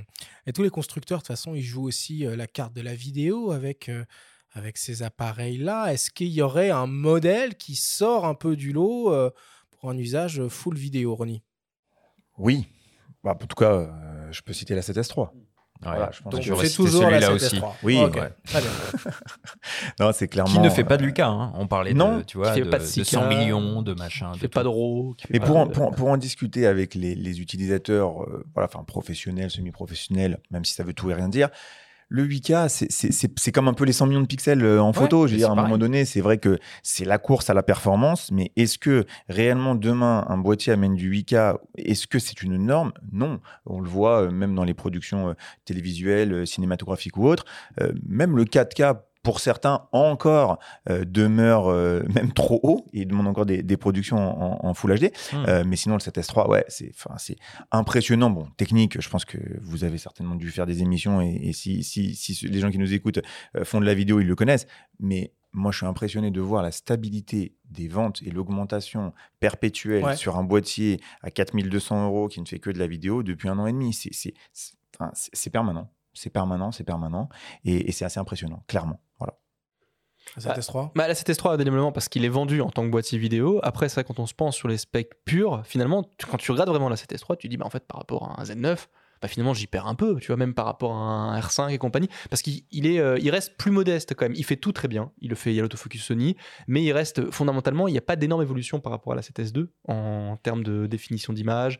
Le, le- c'est le même capteur. c'est 12 millions. C'est hein, ça, 12 rappelons-le, millions. hein. Donc, du coup, tu peux pas aller, tu peux pas dépasser, tu peux pas faire de la 6K, tu peux Ouais, pas mais faire ça de peut la avoir 8K. des avantages, Ça peut avoir des grands pixels, bah, hein. ça, ça a des avantages en basse, en basse plume, justement, c'est ça qui est très intéressant. Et c'est là où ils font très fort. Après, tu peux te dire, on a des, des débits supérieurs, quelques codecs un peu au- au-delà euh, du DCI, euh, des modes, euh, qu'ils font beaucoup de, le- quand ils, euh, ils, ils suréchantillonnent depuis des définitions euh, supérieures. C'est surtout à ça que sert la 8K ou la 6K Mm, dans, beaucoup de boîtiers. On voit la différence, tu le vois à l'œil en fait, entre de la 4K normale issue de n'importe quel boîtier ou même issue du même boîtier et de la 4K suréchantillonnée depuis de la 8K ou de la 6K, bah, tu vois directement à l'œil, tu as une hausse du- de la netteté, hein, une hausse du niveau de détail qui est quand même hyper impressionnant, ce que ne fait pas la 7S3 pour l'instant.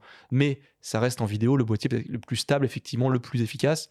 Et euh, au niveau des specs purs, derrière, c'est le Z9 qui. Euh, alors lui, il ouvre les vannes, il fait tout, euh, on veut un peu plus, on voilà. Bientôt, ils vont nous dire qu'il fait de la 12K, même si le capteur est pas assez défini, ils vont réussir. Ah, à- mais c'est- attends, on a divisé les pixels en C'est ça, 4 et tout, voilà, machin. c'est- Ils arrivent à- ils Et font- ça, c'est la prochaine mise à jour, oui, de, de janvier Ça, Il y, a une- il y a 2023. une mise à jour tous les deux mois où d'un coup ils envoient des nouveaux RAW, des nouveaux formats. Là, on est à 5500 mégabits seconde de débit. Mais c'est- vive les c'est mises à 40 jour. Vive les mises à jour. euh, C'est très bien.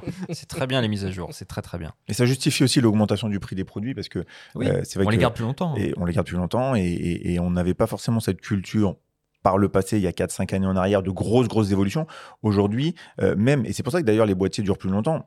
Je vais prendre Sony parce que pour moi, c'est l'exemple le, le plus criant. Bon, le 7.2, il continue d'y avoir un peu des fins de vie. Il mais- est revenu, non? Parce qu'il avait disparu des lignes Ouais, et puis ouais. ils l'ont- ressorti en production. Ils, là. ils en ont Quand retrouvé. la dans 7.4 les- était plus là, ils en ont le retrouvé. 7.2 est revenu. Mais sinon, 7.2, 7.3, 7.4, pareil sur les versions R. Et en fait, euh, la personne qui achète aujourd'hui un 7.3, par exemple, eh ben, il a quand même un super boîtier qui a suivi X mises à jour de firmware. Et c'est pas comme on pourrait le penser parce qu'il est sorti il y a 4 ans ou 5 ans, de dire ah ben non, j'ai un truc retrait en techno. Bien sûr qu'il a pas tout et qu'il faut garder, tu le disais tout à l'heure, euh, aussi une, une cohérence au niveau de la gamme commercialement pour que les gens upgrade. Mais enfin, c'est plus le même que, que celui qui est arrivé il y a 4 ans. Quoi. Donc euh, là-dessus, c'est c'est quand même incroyable.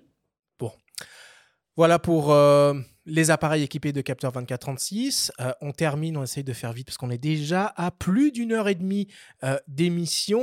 Euh, mais là, ça On n'a pas fait le coup de cœur. Ça va être plus simple. On fera les coups de cœur plus tard à la fin. À la Ah oui, fin. non, mais- Non, vous voulez qu'on fasse les coups de cœur Ah oui, bien Bon, sûr. alors on y va. Les Il coups faut de être cœur. cohérent. Les, les coups de cœur en 24-36. Oui, vas-y. Alors moi les coups de cœur, moi j'en ai deux chez Sony. Ouais, j'ai non, mais 7 il en a deux. J'ai la 7R5 qu'on a dit là tout à l'heure, qui est vraiment bon ça c'est quand on fait péter le budget. euh, voilà, tu te fais T'as plaisir. grillé tes jokers Sony déjà, Louis Ouais, mais attends, attends, c'est pas fini parce que j'ai la 5. Et récemment, j'ai repris en main parce qu'on m'a- on m'avait subtilisé des boîtiers plus imposants, un petit A7C derrière les fagots. Eh ben, il y a des limitations C1 à A7 3 rebadgé, mais en fait, t'as pas de, de 436 plus petit que ça.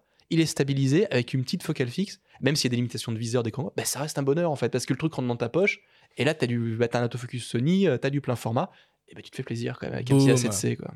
Ronnie, coup de cœur. À 7.4 pour la polyvalence, vraiment. Moi, euh, Nec Plus Ultra. Et après, j'anticipe peut-être un peu, mais si on devait en citer un autre, euh, et c'est vrai qu'on a un peu moins parlé, R6 Mark II, qui en tout cas annonce de, belles de beaux prémices euh, au niveau de, de l'annonce euh, C'est technique. dispo déjà, ça, le R6 Pas Mark encore. Pas encore. Fin novembre. hein, Fin du mois, ouais. non. Selon mois. Canon. C'est ça. Mais c'est vrai l'achat que- euh, fin 2023. Benjamin, ton coup de cœur en 24-36. Bah moi c'est le Leica Q2 euh, qui est un boîtier que j'adore. J'adore le 28 mm, c'est une focale fixe. La version la euh, bague de Ghost, diaph. euh, machin, là.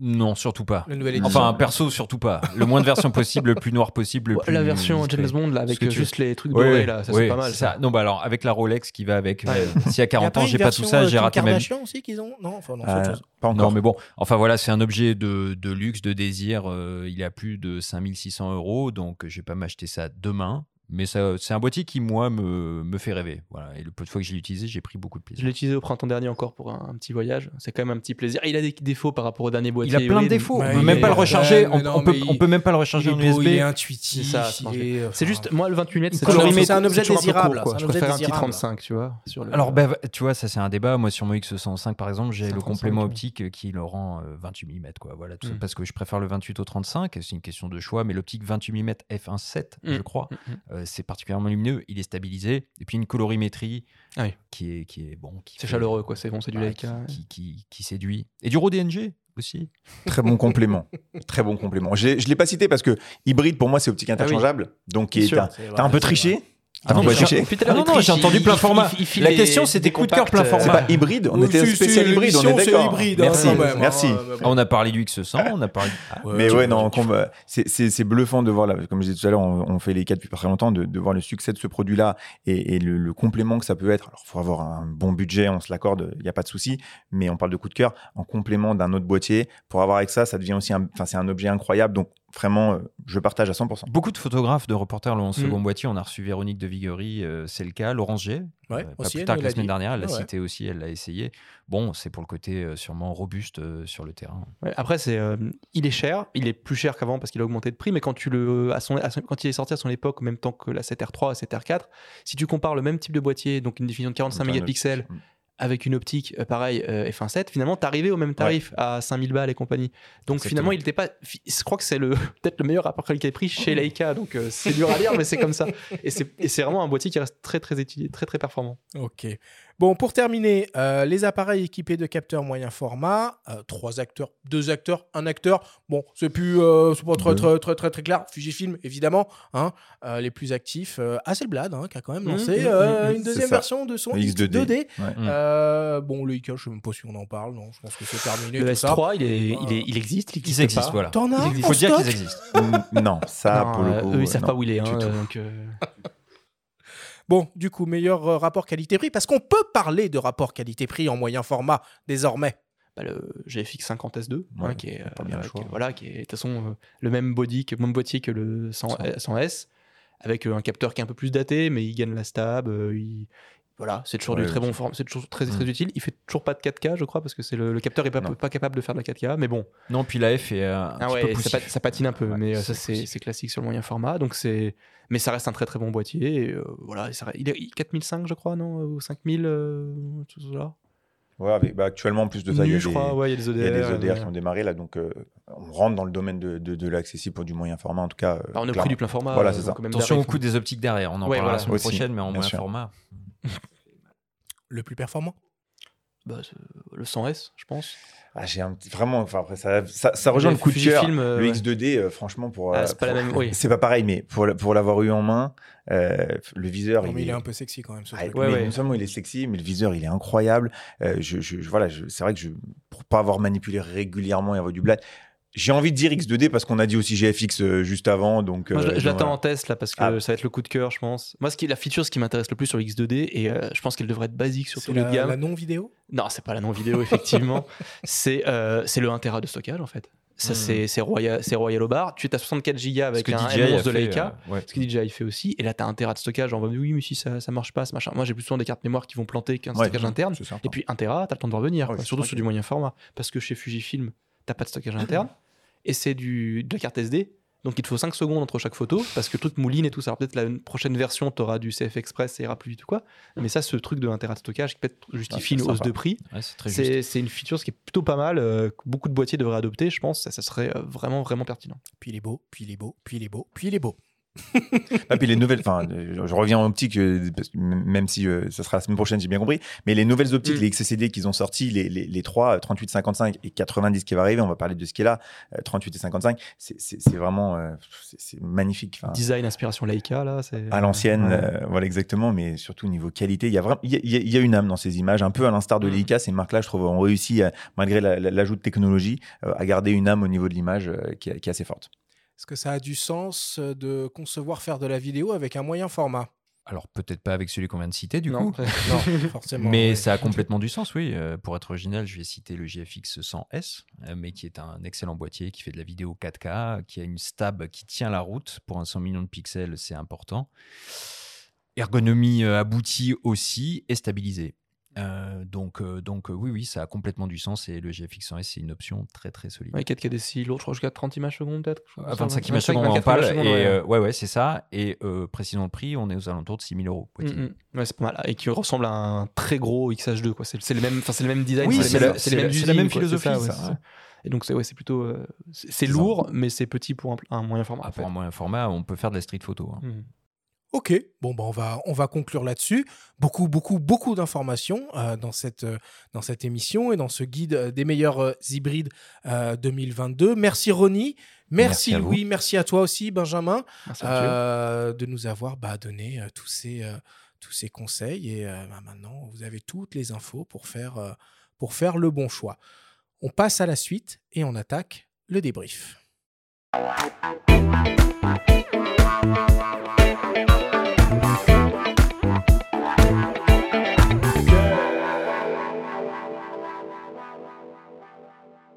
Nous sommes toujours avec euh, Ronnie Student de la boutique IPLN et le journaliste spécialisé Louis Royer, chef de rubrique photo sur le magazine lesnumériques.com pour notre grande sélection des meilleurs boîtiers hybrides 2022.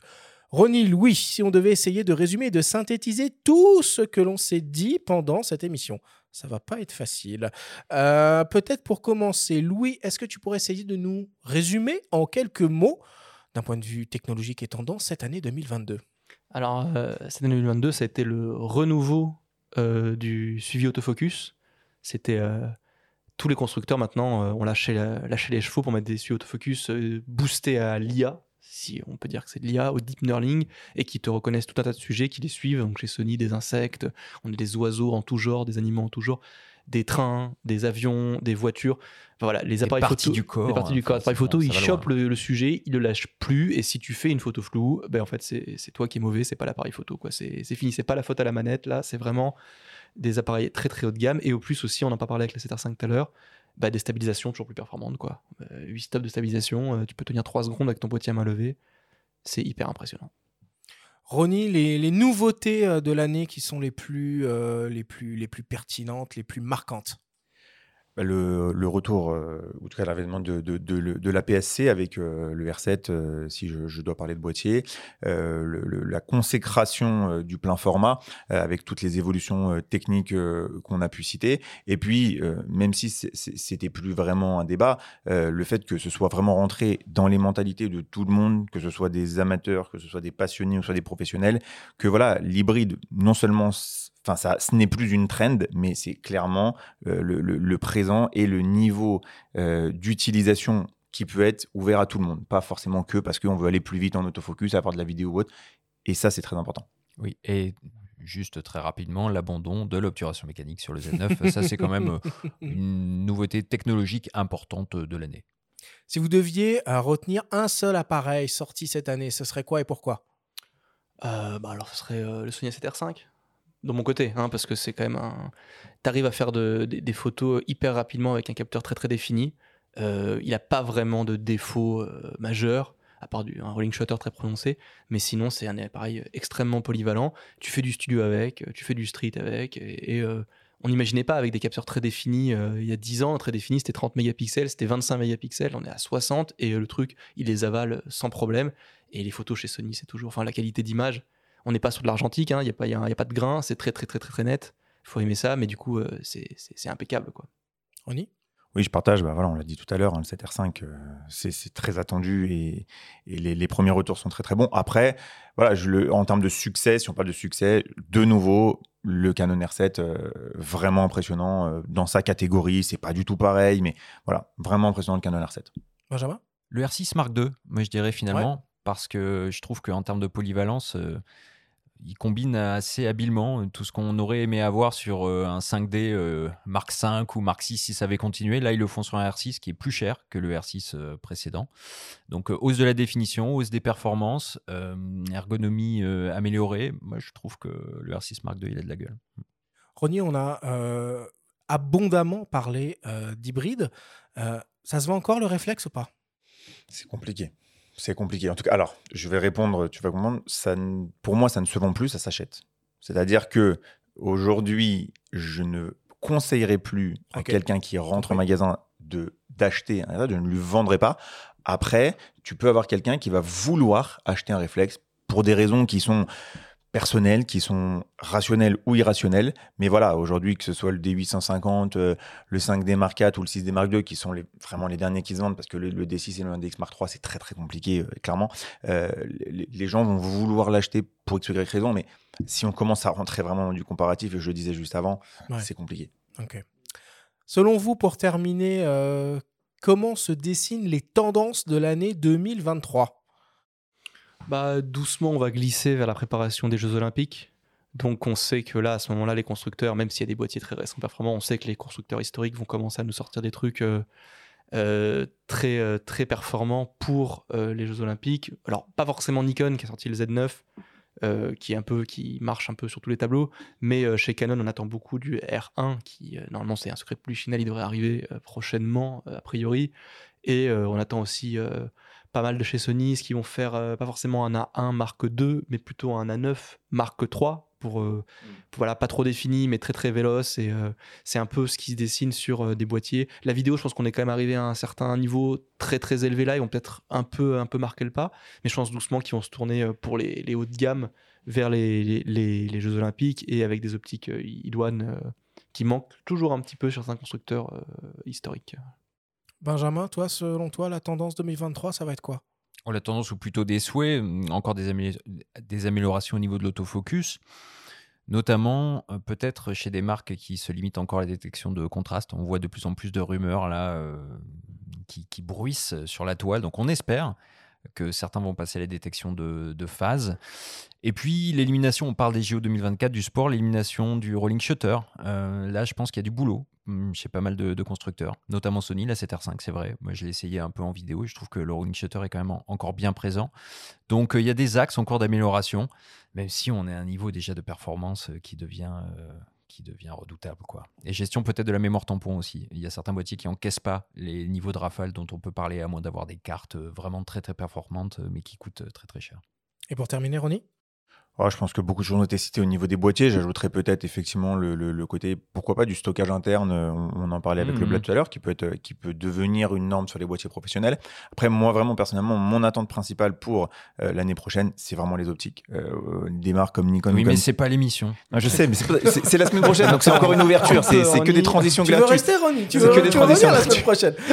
les marques comme, comme, comme Canon et Nikon, euh, voilà, les boîtiers, on les a dit, ils sont là. Effectivement, il faut de l'optique, il faut de l'optique native, il faut du Sigma, il faut du Tamron compatible. Après, ils se débrouillent comme ils veulent. Mais moi, mon attente principale, même si je, je suis hors sujet, c'est les optiques. Parfait, on conclut là-dessus. Merci à tous.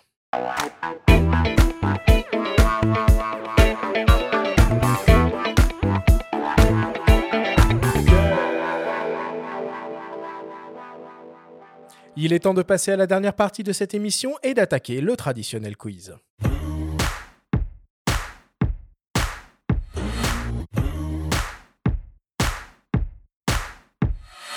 Louis Rony, le principe du quiz est très simple. Nous avons reçu des questions de la part de nos auditeurs qu'ils vous ont posées via notre compte Instagram, en lien évidemment avec le sujet de cette émission. Nous en avons sélectionné quelques-unes et vous allez avoir seulement 30 secondes et pas une de plus pour tenter d'y répondre le plus clairement possible.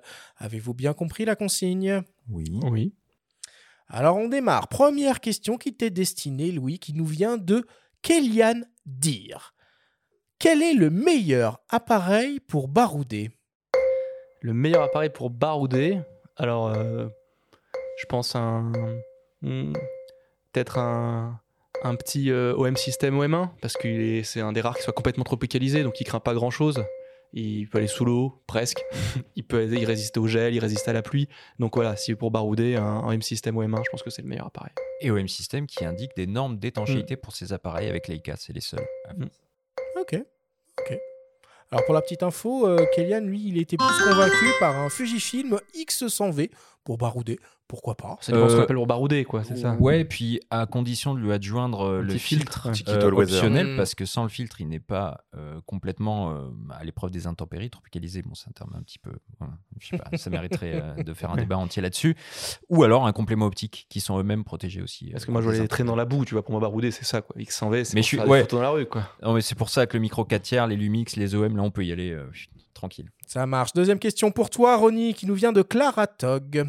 J'ai gagné au loto. Quel est le best boîtier ever? Je pense qu'on a, fait- on a fait le tour tout à l'heure en en parlant, mais euh, si vraiment il y a zéro limite euh, budget, je, je vais être entre le Z9. Ouais, je pense que c'est le Z. Non, c'est le Z9. Voilà, Aujourd'hui, je dirais c'est celui le plus complet, qui a le maximum de choses. Z9. Pas le Hasselblad alors? Ah, le Hasselblad, malgré tout, c'est pas qu'une question de prix, c'est qu'il y a des applications sur lesquelles il va pas pouvoir y répondre. Euh, bon, sauf outre la vidéo, mais la réactivité, c'est très beau quand tu prends le temps de te poser. Mais si tu veux pouvoir vraiment être en toute performance, Z9. Très bien. Troisième question pour toi, Louis, qui nous vient de Jinji Photo. J'ai un 6D Mark II et un budget de 2000 euros. Quel hybride est-ce que je peux acheter? Je vais apporter tout de suite une petite précision euh, à cette question et je vais conseiller à Jinji Photo de déjà par commencer par revendre son euh, 6D Mark II. J'ai fait une simulation sur MPB. Il peut en tirer 450 euros s'il est en bon état, ce qui lui fait donc un budget de 2500 euros. Alors, euh, pour euh, concurrencer un 6D Mark II euh, en ligne directe, on prendrait un R6 classique hein, de chez. euh, parce qu'on a la même chose en hybride, mais il fait tout mieux, meilleur rafale, meilleur autofocus, et qui doit approcher ces prix-là, à mon avis, nu. Et euh, sinon, effectivement, si on reprend un peu la même chose, on- un Panasonic Lumix S5 qui va un peu, euh, un peu level up en, tout, sauf en autofocus par rapport au R6. Je pense que là, on a des bons, des bons choix déjà avec ces deux, ces deux produits-là. Très clair. Quatrième question pour toi, Ronnie, qui nous vient de Laura.macron42. Quel boîtier pour un débutant avec une évolution polyvalente et sans se ruiner? Je vais redire ce que j'ai dit tout à l'heure, ce qui est le. On est beaucoup dans la répétition. Oui, dans qui est cette le. émission, mais c'est important. C'est important. Mais c'est le, c'est le conseil euh, clairement que, que, que je donnerais à quelqu'un qui franchirait le, le pas de la porte au magasin. Le GX9 en package spécifique, attention, pas que le Mhm. boîtier, mais en package avec le, le 1440 et le, et le 25 mm 1.7. Euh, On est ouvert à la, à la polyvalence par l'optique 1440, la focale fixe pour travailler un peu les bokeh avec le, avec le 25 1.7. On est en micro 4 tiers, c'est petit, ça peut se trimballer un peu partout sans trop de difficultés. Donc euh. Cinquième question pour toi, Louis, qui nous vient de Benjamin. Benjamin? Non, c'est pas toi. Si, si, c'est mon pseudo. Benjamin.boudot. À choisir, il faut se concentrer sur les optiques ou sur les boîtiers? Vaste programme, hein, c'est un peu les deux. En réflexe, il fut un temps, euh, on pouvait beaucoup voir de vidéos, d'articles pointés. euh, c'est pas le boîtier, c'est l'optique. C'est vrai que les boîtiers réflexes n'étaient pas toujours hyper polyvalents, hyper performants, et les optiques derrière, elles pouvaient euh, rattraper le coup. Là, aujourd'hui, euh, les boîtiers sont tellement performants que je pense qu'ils compensent beaucoup de défauts euh, des boîtiers réflexes et beaucoup de défauts des optiques. Donc, concentrez-vous sur les boîtiers, choisissez le boîtier qui vous sied le plus niveau du prix, niveau des performances, et après, vous aurez un large choix optique à combler. Parfait. Pour terminer, une question de mes soins, une question qui tue. Cette question vous est adressée à tous les trois. S'il devait en rester qu'un, un seul, un unique, un précieux, ce serait lequel et pourquoi? Benjamin, tiens, pour commencer. Un hybride? Comme tu veux. Parce que je vais ressortir le GR3, évidemment. Ah bah. S'il devait- ah bah oui. Running gag. Ah ouais, non, bah, bah oui, parce que finalement, c'est celui qui sera toujours avec moi. Louis.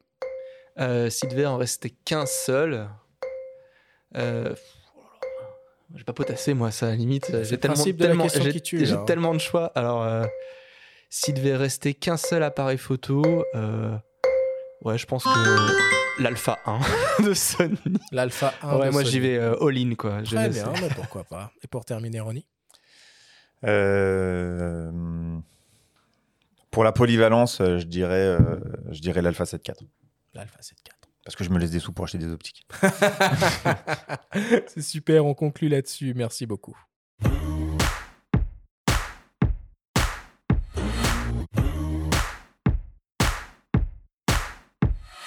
Nous voilà désormais à la fin de cette émission. Ronnie Louis, c'était évidemment un plaisir de vous recevoir à nouveau dans notre studio, à nos micros. Euh, vos actualités, j'imagine, sont très chargées. Ronnie, donc on est en full période Black Week, Black Friday, cyber, machin, truc bidule.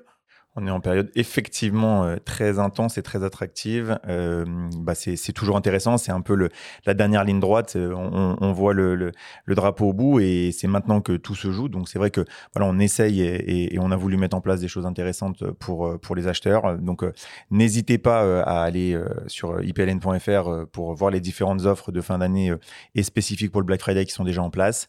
Vous aurez des très très très bonnes surprises. On est disponible par téléphone ou via le chat en ligne euh, quasiment 24 sur 24. Et je répète, c'est nous qui répondons, c'est pas des robots. Et si vous êtes sur Lyon, n'hésitez pas à venir faire un tour au magasin pour euh, découvrir euh, bah, tout le showroom et, et- et tout ce qui a été ajouté ces derniers mois. Merci beaucoup. euh, Merci à Ronny. toi. Mon loulou, Oui. c'est quoi C'est Oui, quoi, quoi les tests à venir en photo là sur Ah les bah, là si vous allez euh, aujourd'hui même sur les NUM, je pense que vous trouverez un petit test d'un Fujifilm euh, XT5, qui est euh, un petit boîtier pas How sorti- much, how much stars Ah, bah, c'est un petit 5 étoiles quand Five, même. ouais, c'est un petit 5 étoiles. Euh, arrive bientôt, euh, je crois, on peut, peut spoiler un peu en avance, un petit euh, Nikon Z30 hein, qui est moins, moins ambitieux mais qui est peut-être plus accessible pour beaucoup de gens.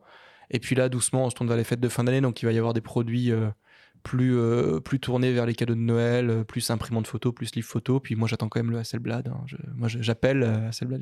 Il est où mon X2D là, censé? Je l'attends. Merci beaucoup en tout cas, Louis.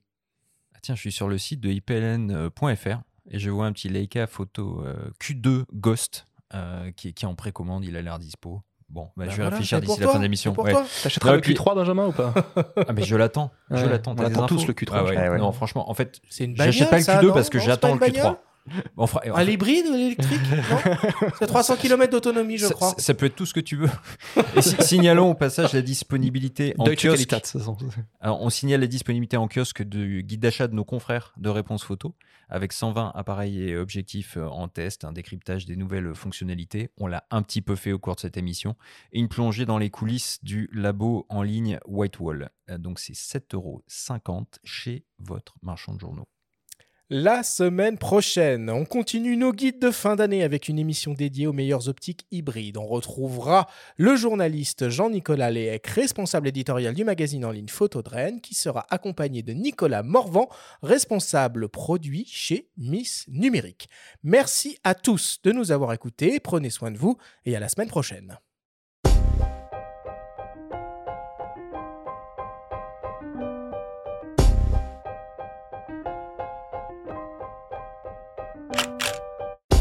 C'était Faut pas pousser les ISO, le podcast entièrement dédié à l'image pour tous les passionnés de photos et de vidéos. Cette émission vous a été présentée par Sony et sa gamme de boîtiers hybrides plein format photo et vidéo pour les professionnels et les amoureux de la belle image. Abonnez-vous à notre chaîne et retrouvez l'intégralité de nos émissions depuis toutes les plateformes comme Spotify, Apple Podcast, Google Podcast, Deezer, Amazon Music et YouTube. Rendez-vous jeudi prochain pour un nouvel épisode. D'ici là, faites de la photo et n'oubliez pas, faut pas pousser les ISO.